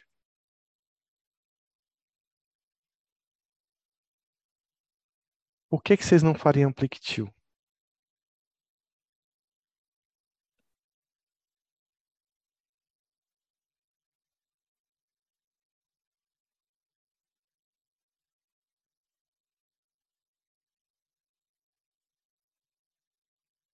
Primeiro, porque ampliquitil, né, o clorpromazina é uma droga bastante sedativa. Esse é um paciente que você não quer sedar. E a segunda razão do ampliquitil não ser utilizada, primeiro, a questão da idade, questão de arritmia, questão da sedação, mas também tem um outro fator, Luiz, que é a questão dos efeitos anticolinérgicos que Pedro lembrou bem. A gente tem muitos antipsicóticos que têm bastante efeito anticolinérgicos, né? Então, você tem aí, eu posso citar alguns aqui, a tioridazina, a levomepromazina, a clorpromazina, A olanzapina tem um pouco de efeito anticolinérgico, mas não é tão intenso. Então, esse efeito anticolinérgico vai ser muito ruim para esse paciente, no sentido de que esse paciente ele vai ficar mais confuso ainda. Ah, o principal neurotransmissor envolvido no delírio é a acetilcolina. Claro que a gente não vai utilizar midazolam e diazepam e também não vai utilizar prometazina por essa questão também, sedação e também um pouco de efeito, aí já é um efeito menor de efeito anticolinérgico também a gente deve evitar. Então, sobre o delírio, marque a alternativa incorreta. É um estado confusional agudo, é uma síndrome caracterizada por súbito rebaixamento do nível de consciência com alterações da cognição, geralmente caracterizado por um início súbito, um curso flutuante, sendo comum a piora pela manhã. Apresenta alterações da atenção, da memória, da orientação, do afeto e da psicomotricidade. E, e é comum o afeto ansioso, deprimido ou irritado, com ilusões e alucinações.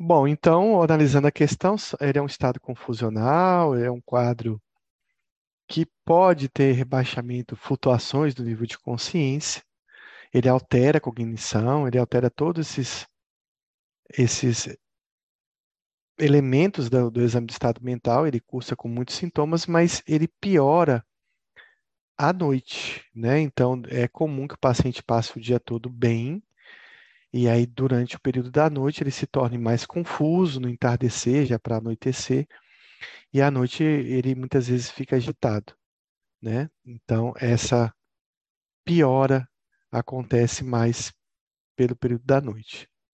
O que piora pela manhã é a depressão melancólica, né? Que classicamente o paciente já acorda mal e tem uma melhora ao longo do dia. Então, o delírio sempre piora no período noturno. Então, ele é um estado agudo, né, o que chama atenção, um paciente que ele vinha bem e de repente ele começa a ficar confuso, geralmente de forma súbita. Existem alterações do nível de consciência, que é flutuante. Muitas vezes o paciente está muito sonolento, torporoso, daqui a pouco ele está acordado, então existe uma flutuação do nível de consciência. É, é uma um delírio ele pode ter, não pode, não precisa ter necessariamente sintomas psicóticos. Ele pode estar só agitado, hipervigil, né, desorientado, mas não precisa necessariamente que ele tenha alucinações e delírios. E quando ele não tem, a gente chama isso de delírio simples. E quando ele tem, a gente chama isso de delírio oniroide, né, quando há presença de sintomas psicóticos. É mais comum a gente ver o delírio do tipo oniroide. No caso de uma, um delírio hipoativo, né, é, talvez a gente não consiga perceber muito bem a verbalização desses sintomas psicóticos. Então, a gente fica na dúvida se ele está olhando para nada porque está vendo alguma coisa ou se ele tem uma, um delírio simples mesmo. A cognição está sempre prejudicada, não adianta ficar fazendo mini mental em paciente com delírio, eu vejo muito isso o paciente chega com uma confusão mental, com uma história né, é, de longa data de estar tá com problemas na memória, na memória de fixação principalmente, e aí alguém acha assim, não, será que esse paciente tem uma demência? É, ele fez um delírio porque ele está com quadro demencial, e aí você resolve fazer o minimento. Esse minimento não tem a menor validade, você só deve fazer o minimento quando o paciente sai desse estado de delírio. Em relação à psicopatologia, aquilo que a gente já comentou, existe alteração da atenção, da memória. É, alguns tipos de delírio cursa com confabulações, onde o paciente ele não sabe uma pergunta, mas ele preenche com uma resposta que é, o cérebro dele inventa e ele acredita que está falando tudo correto. A orientação é bastante prejudicada. O afeto pode variar tanto de uma uma agressividade, uma irritabilidade, uma ansiedade, mas ele pode referir tristeza também medo, né? A psicomotricidade vai variar dependendo do tipo de delírio, mas geralmente está mais agitado. É, quando existe a agitação psicomotora, isso chama mais a atenção dos cuidadores e da enfermagem. Quando ele tem uma redução da psicomotricidade, muitas vezes esse diagnóstico de delírio hipoativo não é dado ou é dado tardiamente. E as alterações de percepção, as alucinações visuais aí estão presentes, também pode ser alucinações táteis e pode ser alucinações auditivas. Existe uma alteração do ciclo sono-vigília também no delírio. Então, o que acontece é que esse paciente ele passa o dia inteiro dormindo, né, e ele acorda à noite e à noite fica agitado. Então, existe uma inversão aí do padrão do sono que é comum.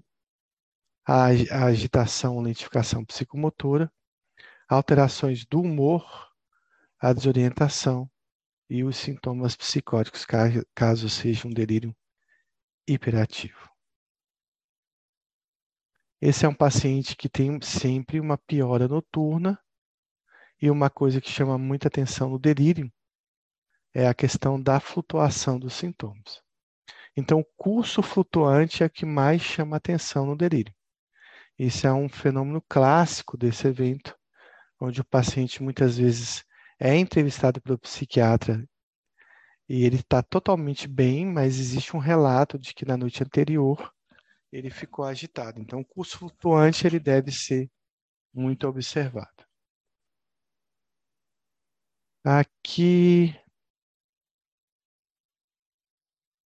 sobre o delírio marca alternativa incorreta, é bem parecido com outra questão. É o estado confusional, não apresenta delírios, geralmente início súbito, curso flutuante piora de noite, e tem essas alterações psicopatológicas que a gente já citou.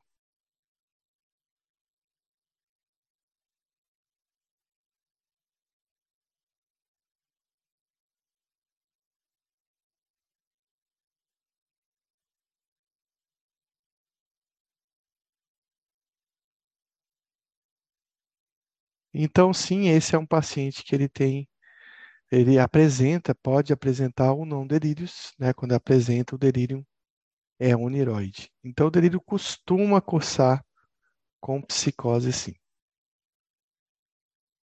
Sobre o delírio, marca alternativa incorreta.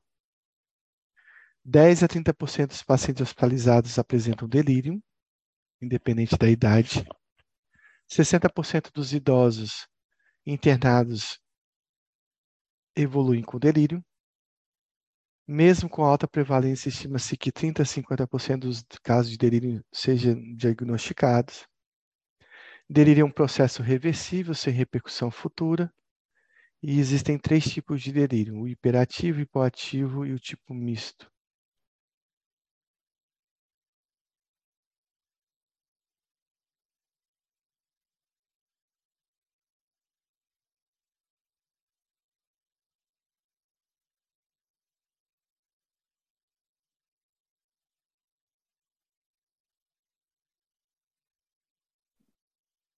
Então, essa é uma dúvida que se fala muito que o delírio é, é totalmente recuperável, o paciente fica bem, mas isso depende muito da idade do paciente, depende muito daquilo que acometeu o cérebro dele.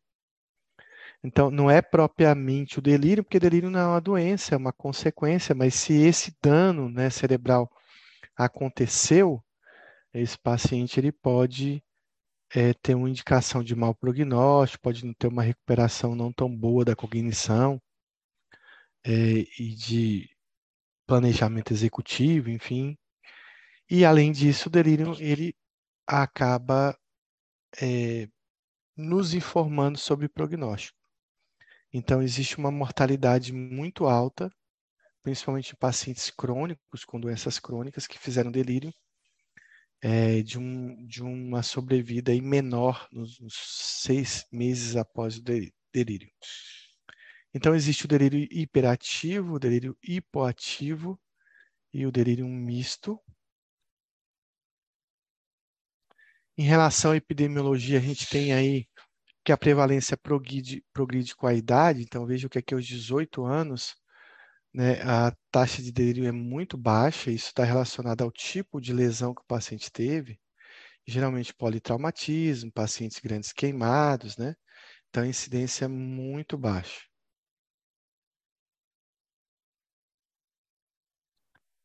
Quando a gente vai avançando a idade,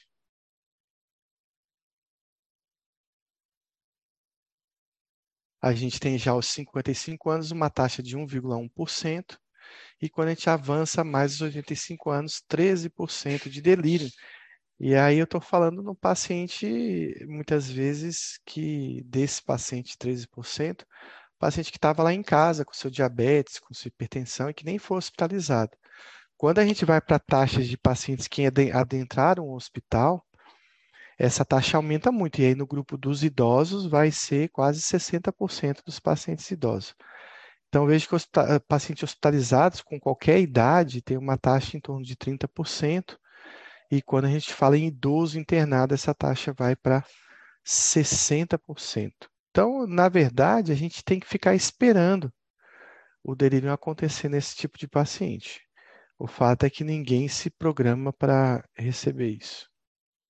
Então, mesmo com alta prevalência, o delírio acaba passando despercebido pela equipe médica e pela equipe de enfermagem, apenas 50% são diagnosticados.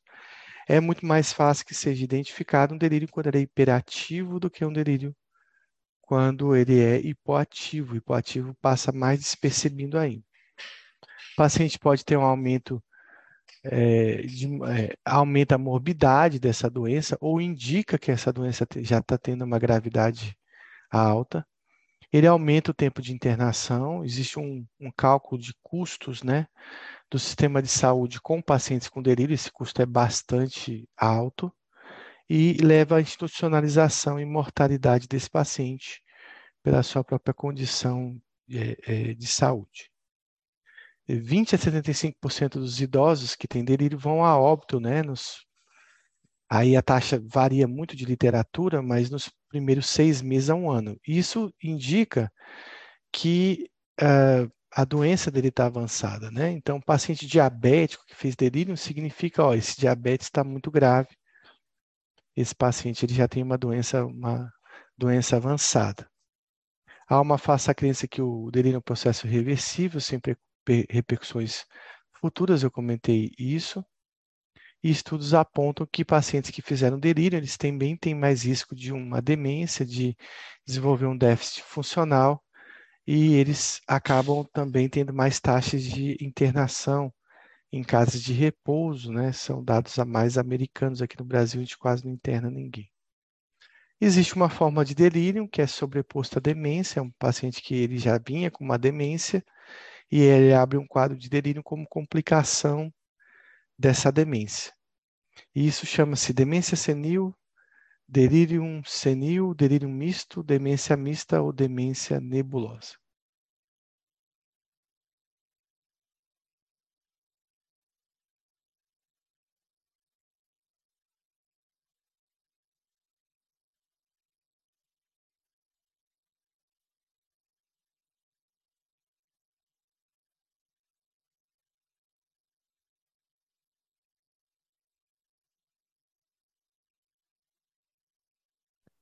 Então, isso tem um nome é, bem clássico, né, que é a demência nebulosa. Não é delírio nebuloso, mas demência nebulosa é quando esse delírio se sobrepõe a um estado demencial. É nebuloso porque é uma neblina mesmo. Você não vai conseguir enxergar o que o paciente tem, como foi aquele primeiro caso que a gente viu, que é impossível dar diagnóstico para esse paciente. Então, isso chama-se demência nebulosa, que é um delírio sobreposto a um quadro demencial. Isso pode variar de 22% dos pacientes, por exemplo, com uma demência de Alzheimer, até 89% dos pacientes. O fato é que delírio é muito comum em paciente demenciado. Sobre são fatores de risco para o paciente desenvolver delírio. Deficiência sensorial, depressão, uso de antipsicóticos, uso de anticolinérgicos e uso de benzodiazepínicos.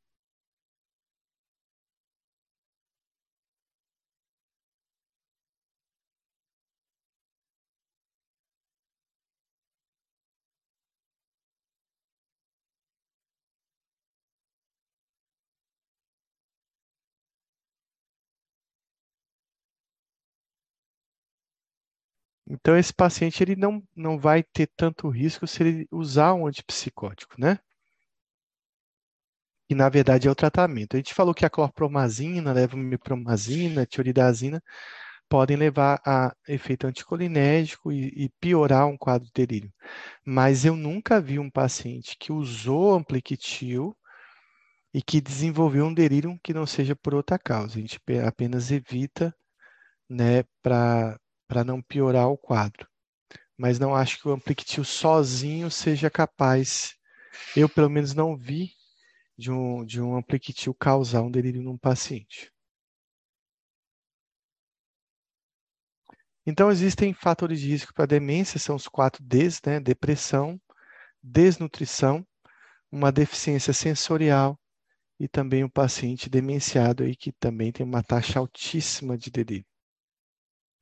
Também a questão de algumas substâncias perigosas, a gente já comentou. Álcool é perigoso para desenvolver delírio, tanto por dar abstinência, mas aquele paciente que usa álcool e tem uma tendência a fazer delírio também pode ter complicações do uso do álcool. A gente tem que avaliar a polifarmácia que esse paciente está utilizando, porque muitas vezes está utilizando um remédio que a gente nem imagina, mas que pode cursar com delírio. Os benzodiazepínicos também podem cursar com delírio. Eu já vi muito delírio em retirada abrupta de benzo. Então, a abstinência de benzo, assim como a abstinência de álcool, também pode cursar com quadros confusionais. O uso de opioides e o uso de anticolinérgicos também estão bastante relacionados. Fatores de risco, a gente tem a idade avançada, comorbidades médicas, pacientes com imobilidade, pacientes que têm baixa escolaridade por ter uma reserva cerebral menor também tem mais risco de fazer delírio, pacientes com isolamento social e pacientes que tiveram um episódio prévio de delírio também. Existem alguns fatores que precipitam o delírio, né? Eles não são fatores de risco, eles são fatores precipitantes. Então, quais qual desses não é um fator precipitante? Infecção, sepse, demência, meningite, esquizofrenia e infarto agudo do miocárdio.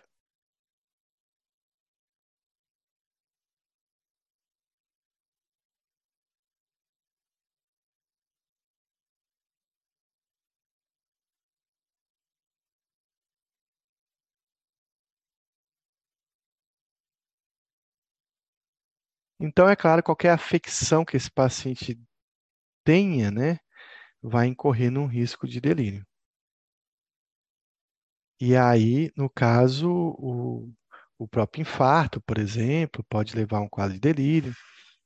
É, e mas menos e mais aí, se você vê um paciente com esquizofrenia, né, que está desenvolvendo delírio, você já tem que pensar em alguma outra coisa aí que não foi essa esquizofrenia que deu esse delírio. Lembrando, fazendo um adendo, que as esquizofrenias de longa data, elas provocam quadros demenciais. E aí sim, você pode estar diante de um paciente esquizofrênico residual que pode, por uma demência instalada, ter mais chance de fazer delírio. Mas mesmo assim, você deve fazer uma investigação de uma outra causa que não a esquizofrenia.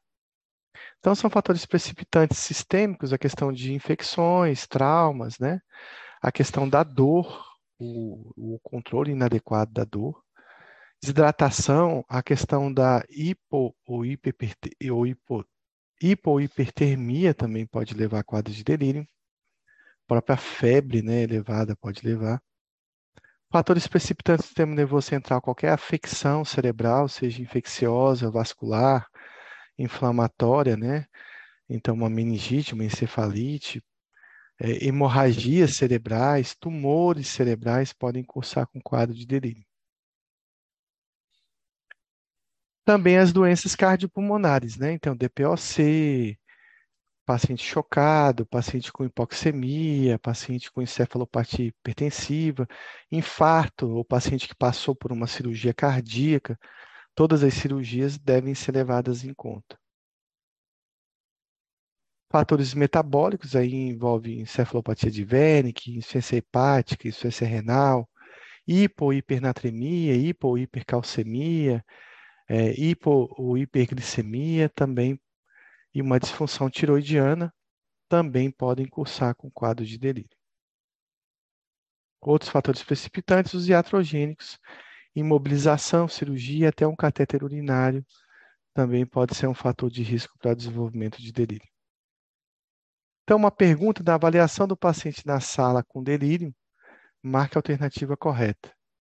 Quadros hiperativos devem ser tratados com haloperidol em baixas doses risperidona em baixas doses. Quadros mistos exigem doses maiores de antipsicóticos. Deve ser associado a amitriptilina em caso de insônia. Desculpa, deve ser associado benzo em caso de insônia. Deve ser associado a amitriptilina em caso de insônia. E deve ser associado zolpidem em caso de insônia.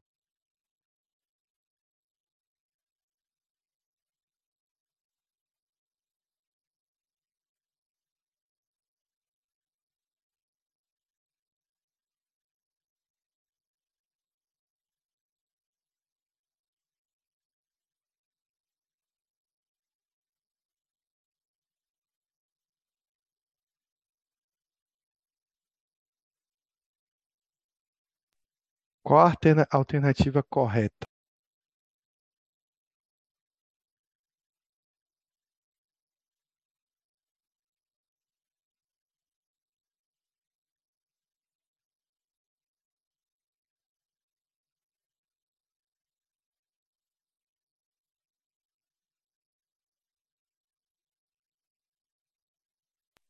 Então, a alternativa correta é a letra A. A gente sempre trata delírio com doses baixas de antipsicótico, não são doses altas, né? Os quadros mistos exigem doses iguais a dos quadros hiperativos, os quadros hipoativos que exigem uma dose menor. É, se esse paciente com delírio não está dormindo, a única coisa que você vai ter que fazer é esperar e aguardar, porque não dá para passar remédio de insônia para um paciente com delírio, exceto, exceto se você passa alguma coisa assim bem neutra, né? Como, por exemplo, é, vocês têm alguma opção de alguma coisa que poderia ser usada para a insônia desse paciente? Alguém tem alguma ideia? Mas eu não usaria benzo, eu não usaria triptilina pelo efeito anticolinético. Zolpidem já dá confusão, já dá um quadro de delírio em muita gente que, que não tem nada, né? Se acalme, não. Tem algumas opções que a gente poderia tentar.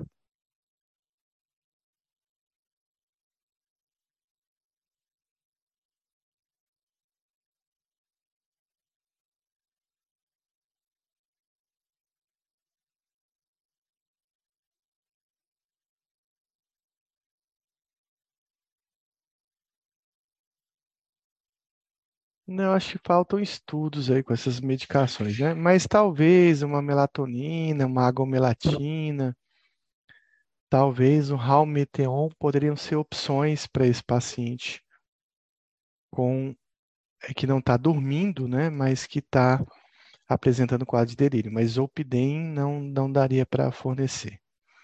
Então, o tratamento do delírio é bem simples. Você tem que proteger o paciente, você tem que proteger de quedas, proteger de agressão. Já vi paciente com delírio agredir é, a equipe, agredir o cuidador, né? Então, a primeira regra do delírio é que a gente deve saber que o delírio hiperativo e o delírio misto, eles recebem um tratamento igual, né? Que basicamente é antipsicótico, em baixas doses. Então, a gente não vai utilizar outro tipo de medicação para esse paciente. A segunda regra é que a gente deve utilizar em doses baixas.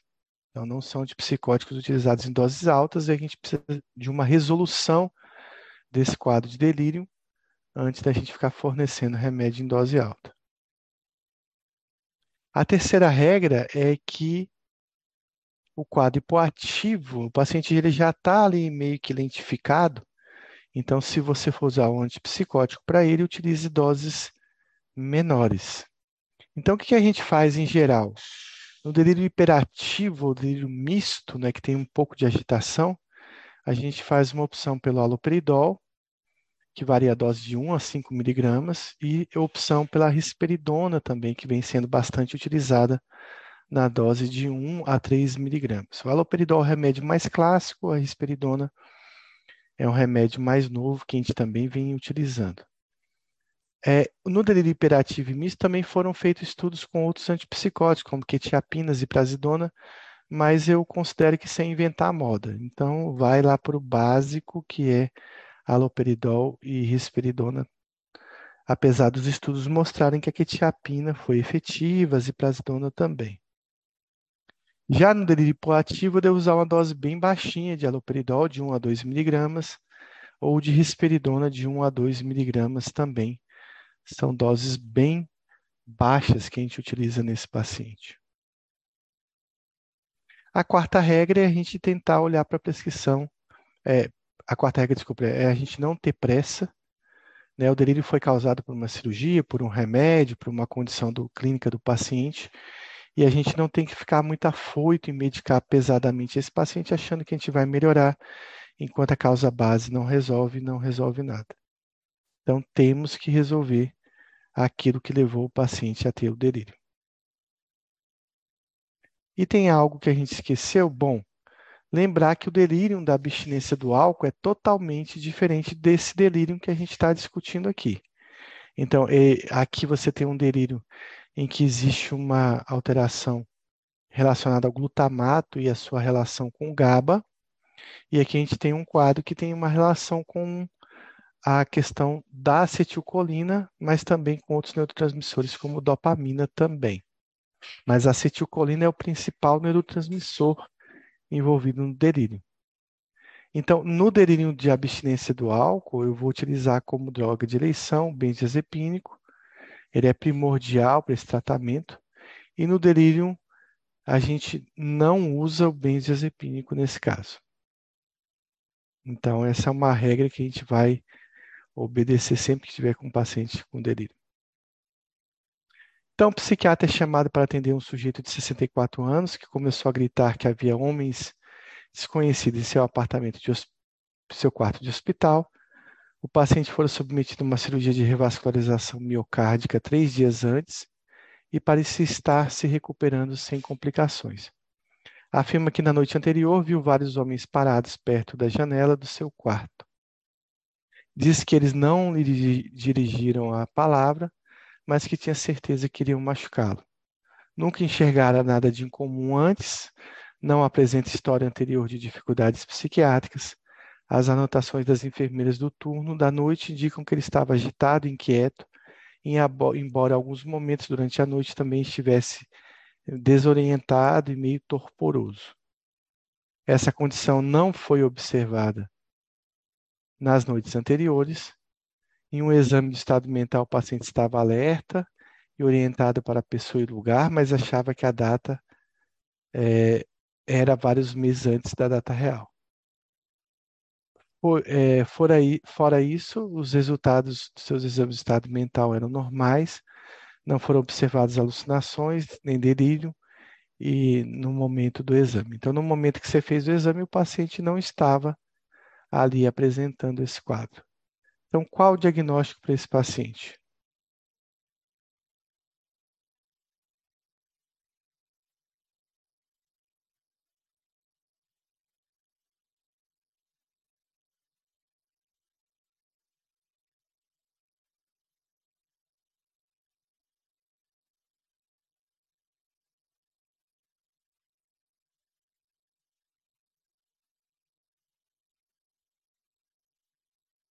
Vamos voltar aqui na história, né? Um paciente de 64 anos foi revascularizado, uma cirurgia do coração. Aí ele começa a ter alucinações visuais, homens pequenos, né, que as alucinações liliputianas, né, com micropsias, com medo, né, delirante, sem um histórico psiquiátrico anterior, bem agitado e inquieto, mas que tem alguns momentos que ele fica mais quieto, mais torporoso, mais distante, né? Então, no momento que foi feito o exame, ele estava flutuante em relação a esse quadro e não foi observado nenhuma alteração. Então, a meu ver, por essa questão dele estar tá agitado, estar tá confuso, estar tá tendo um quadro psicótico, eu diria que é um delírio. Mas resta saber se é um delírio hiperativo ou um delírio hiporativo, hipoativo. É um delírio misto, né? Hipoativo não tem, tem aqui na alternativa B. Eu acho que pela condição dele de estar flutuando, ele tem um delírio misto. Né? Então, é um paciente de 64 anos, idoso, psicótico, né? Fez uma cirurgia grande, mas está se recuperando, tem um início súbito, né, de dessas alucinações. Ele era um paciente que era rígido, né, anteriormente, e agora ele está com quadro de delírio. Ele nunca teve esse histórico de doença psiquiátrica, mas tem esse relato de estar bem agitado na noite anterior, mas também com períodos de inquietude, desorientação, mas com períodos também de torpor, ou seja, de estar hipoativo. E esse quadro fica flutuando entre a normalidade do exame que você fez e esses três quadros.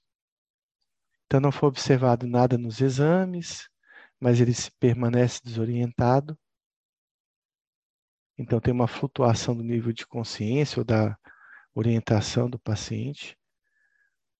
Então, ele tem apenas desorientação.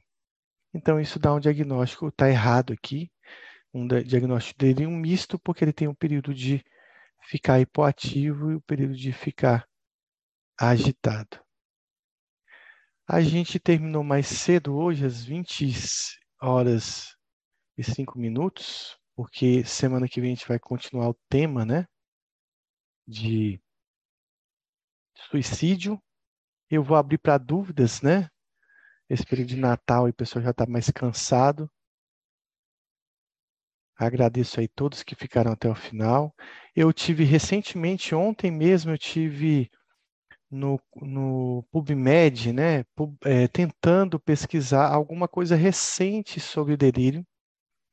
Eu achei um artigo, mas eu não consegui baixar esse artigo. Era um artigo pago, deixa eu ver se eu consigo achar ele aqui. É, mas, em geral, é muito difícil você achar revisões sobre delírio. O tratamento está bem estabelecido, né? É, mas ele falava, deixa eu ver aqui, delírio, sobre uma substância que também está sendo testada. Só uma, uma coisa importante, foi testado substâncias que aumentassem os níveis de, de acetilcolina, mas também a gente não não teve uma boa resposta. Uh, então, tem alguns artigos aqui, né, de delírio em pacientes idosos, delírio no paciente no pós-operatório, mas eu pesquisei uma meta-análise ou uma revisão sistemática, ao menos, né, de delírio. Também tem alguma, alguma coisa sobre melatonina na prevenção do delírio. biomarcadores também relacionados a delírio. Então, foi visto, por exemplo, que PCR poderia ser um marcador de chance do paciente desenvolver delírio. E aqui tem intervenção farmacológica, esse artigo mesmo que eu tentei baixar. E eu vou só ler para aqui um resultado com vocês. Ah, de que o tratamento basicamente continua o mesmo, mas a dexmedetomidina metomidina também foi estudada como um remédio com potencial, né? É, reduzindo né, as taxas de delírio em pacientes gravemente doentes. Isso no sentido de da dextome. Esse nome é difícil, Luiz que vai me ajudar. Da dextometomidina ser utilizada é, no lugar dos benzodiazepínicos. Não é isso, Luiz? Como talvez uma alternativa, é isso? Me explica isso aí, você que é bom nisso.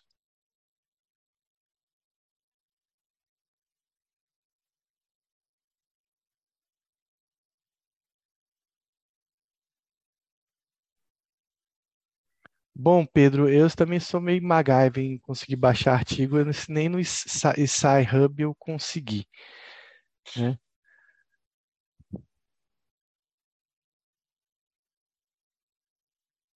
Sim, Luiz, eu perguntei o seguinte, a 10... Deixa eu ler de novo, esse nome é complicado para mim. A desmetomidina, ela reduziu a ocorrência de delírio em adultos gravemente doentes, mas comparado ao uso de benzodiazepínico, não como um tratamento.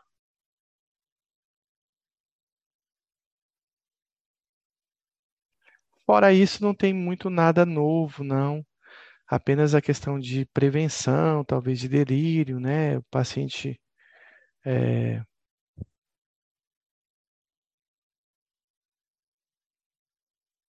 e a questão de alguns biomarcadores também que estão sendo estudados para o delírio. Mas não tem nada muito novo. Eu fiz essa pesquisa ontem para ver se eu conseguia trazer algo novo para a aula e realmente não tem. Pronto, Pedro disse que eu consigo baixar lá da, da faculdade. Eu vou tentar, então, boa noite a todos, bom descanso, fiquem bem, feliz ano novo. Semana que vem a gente está de volta.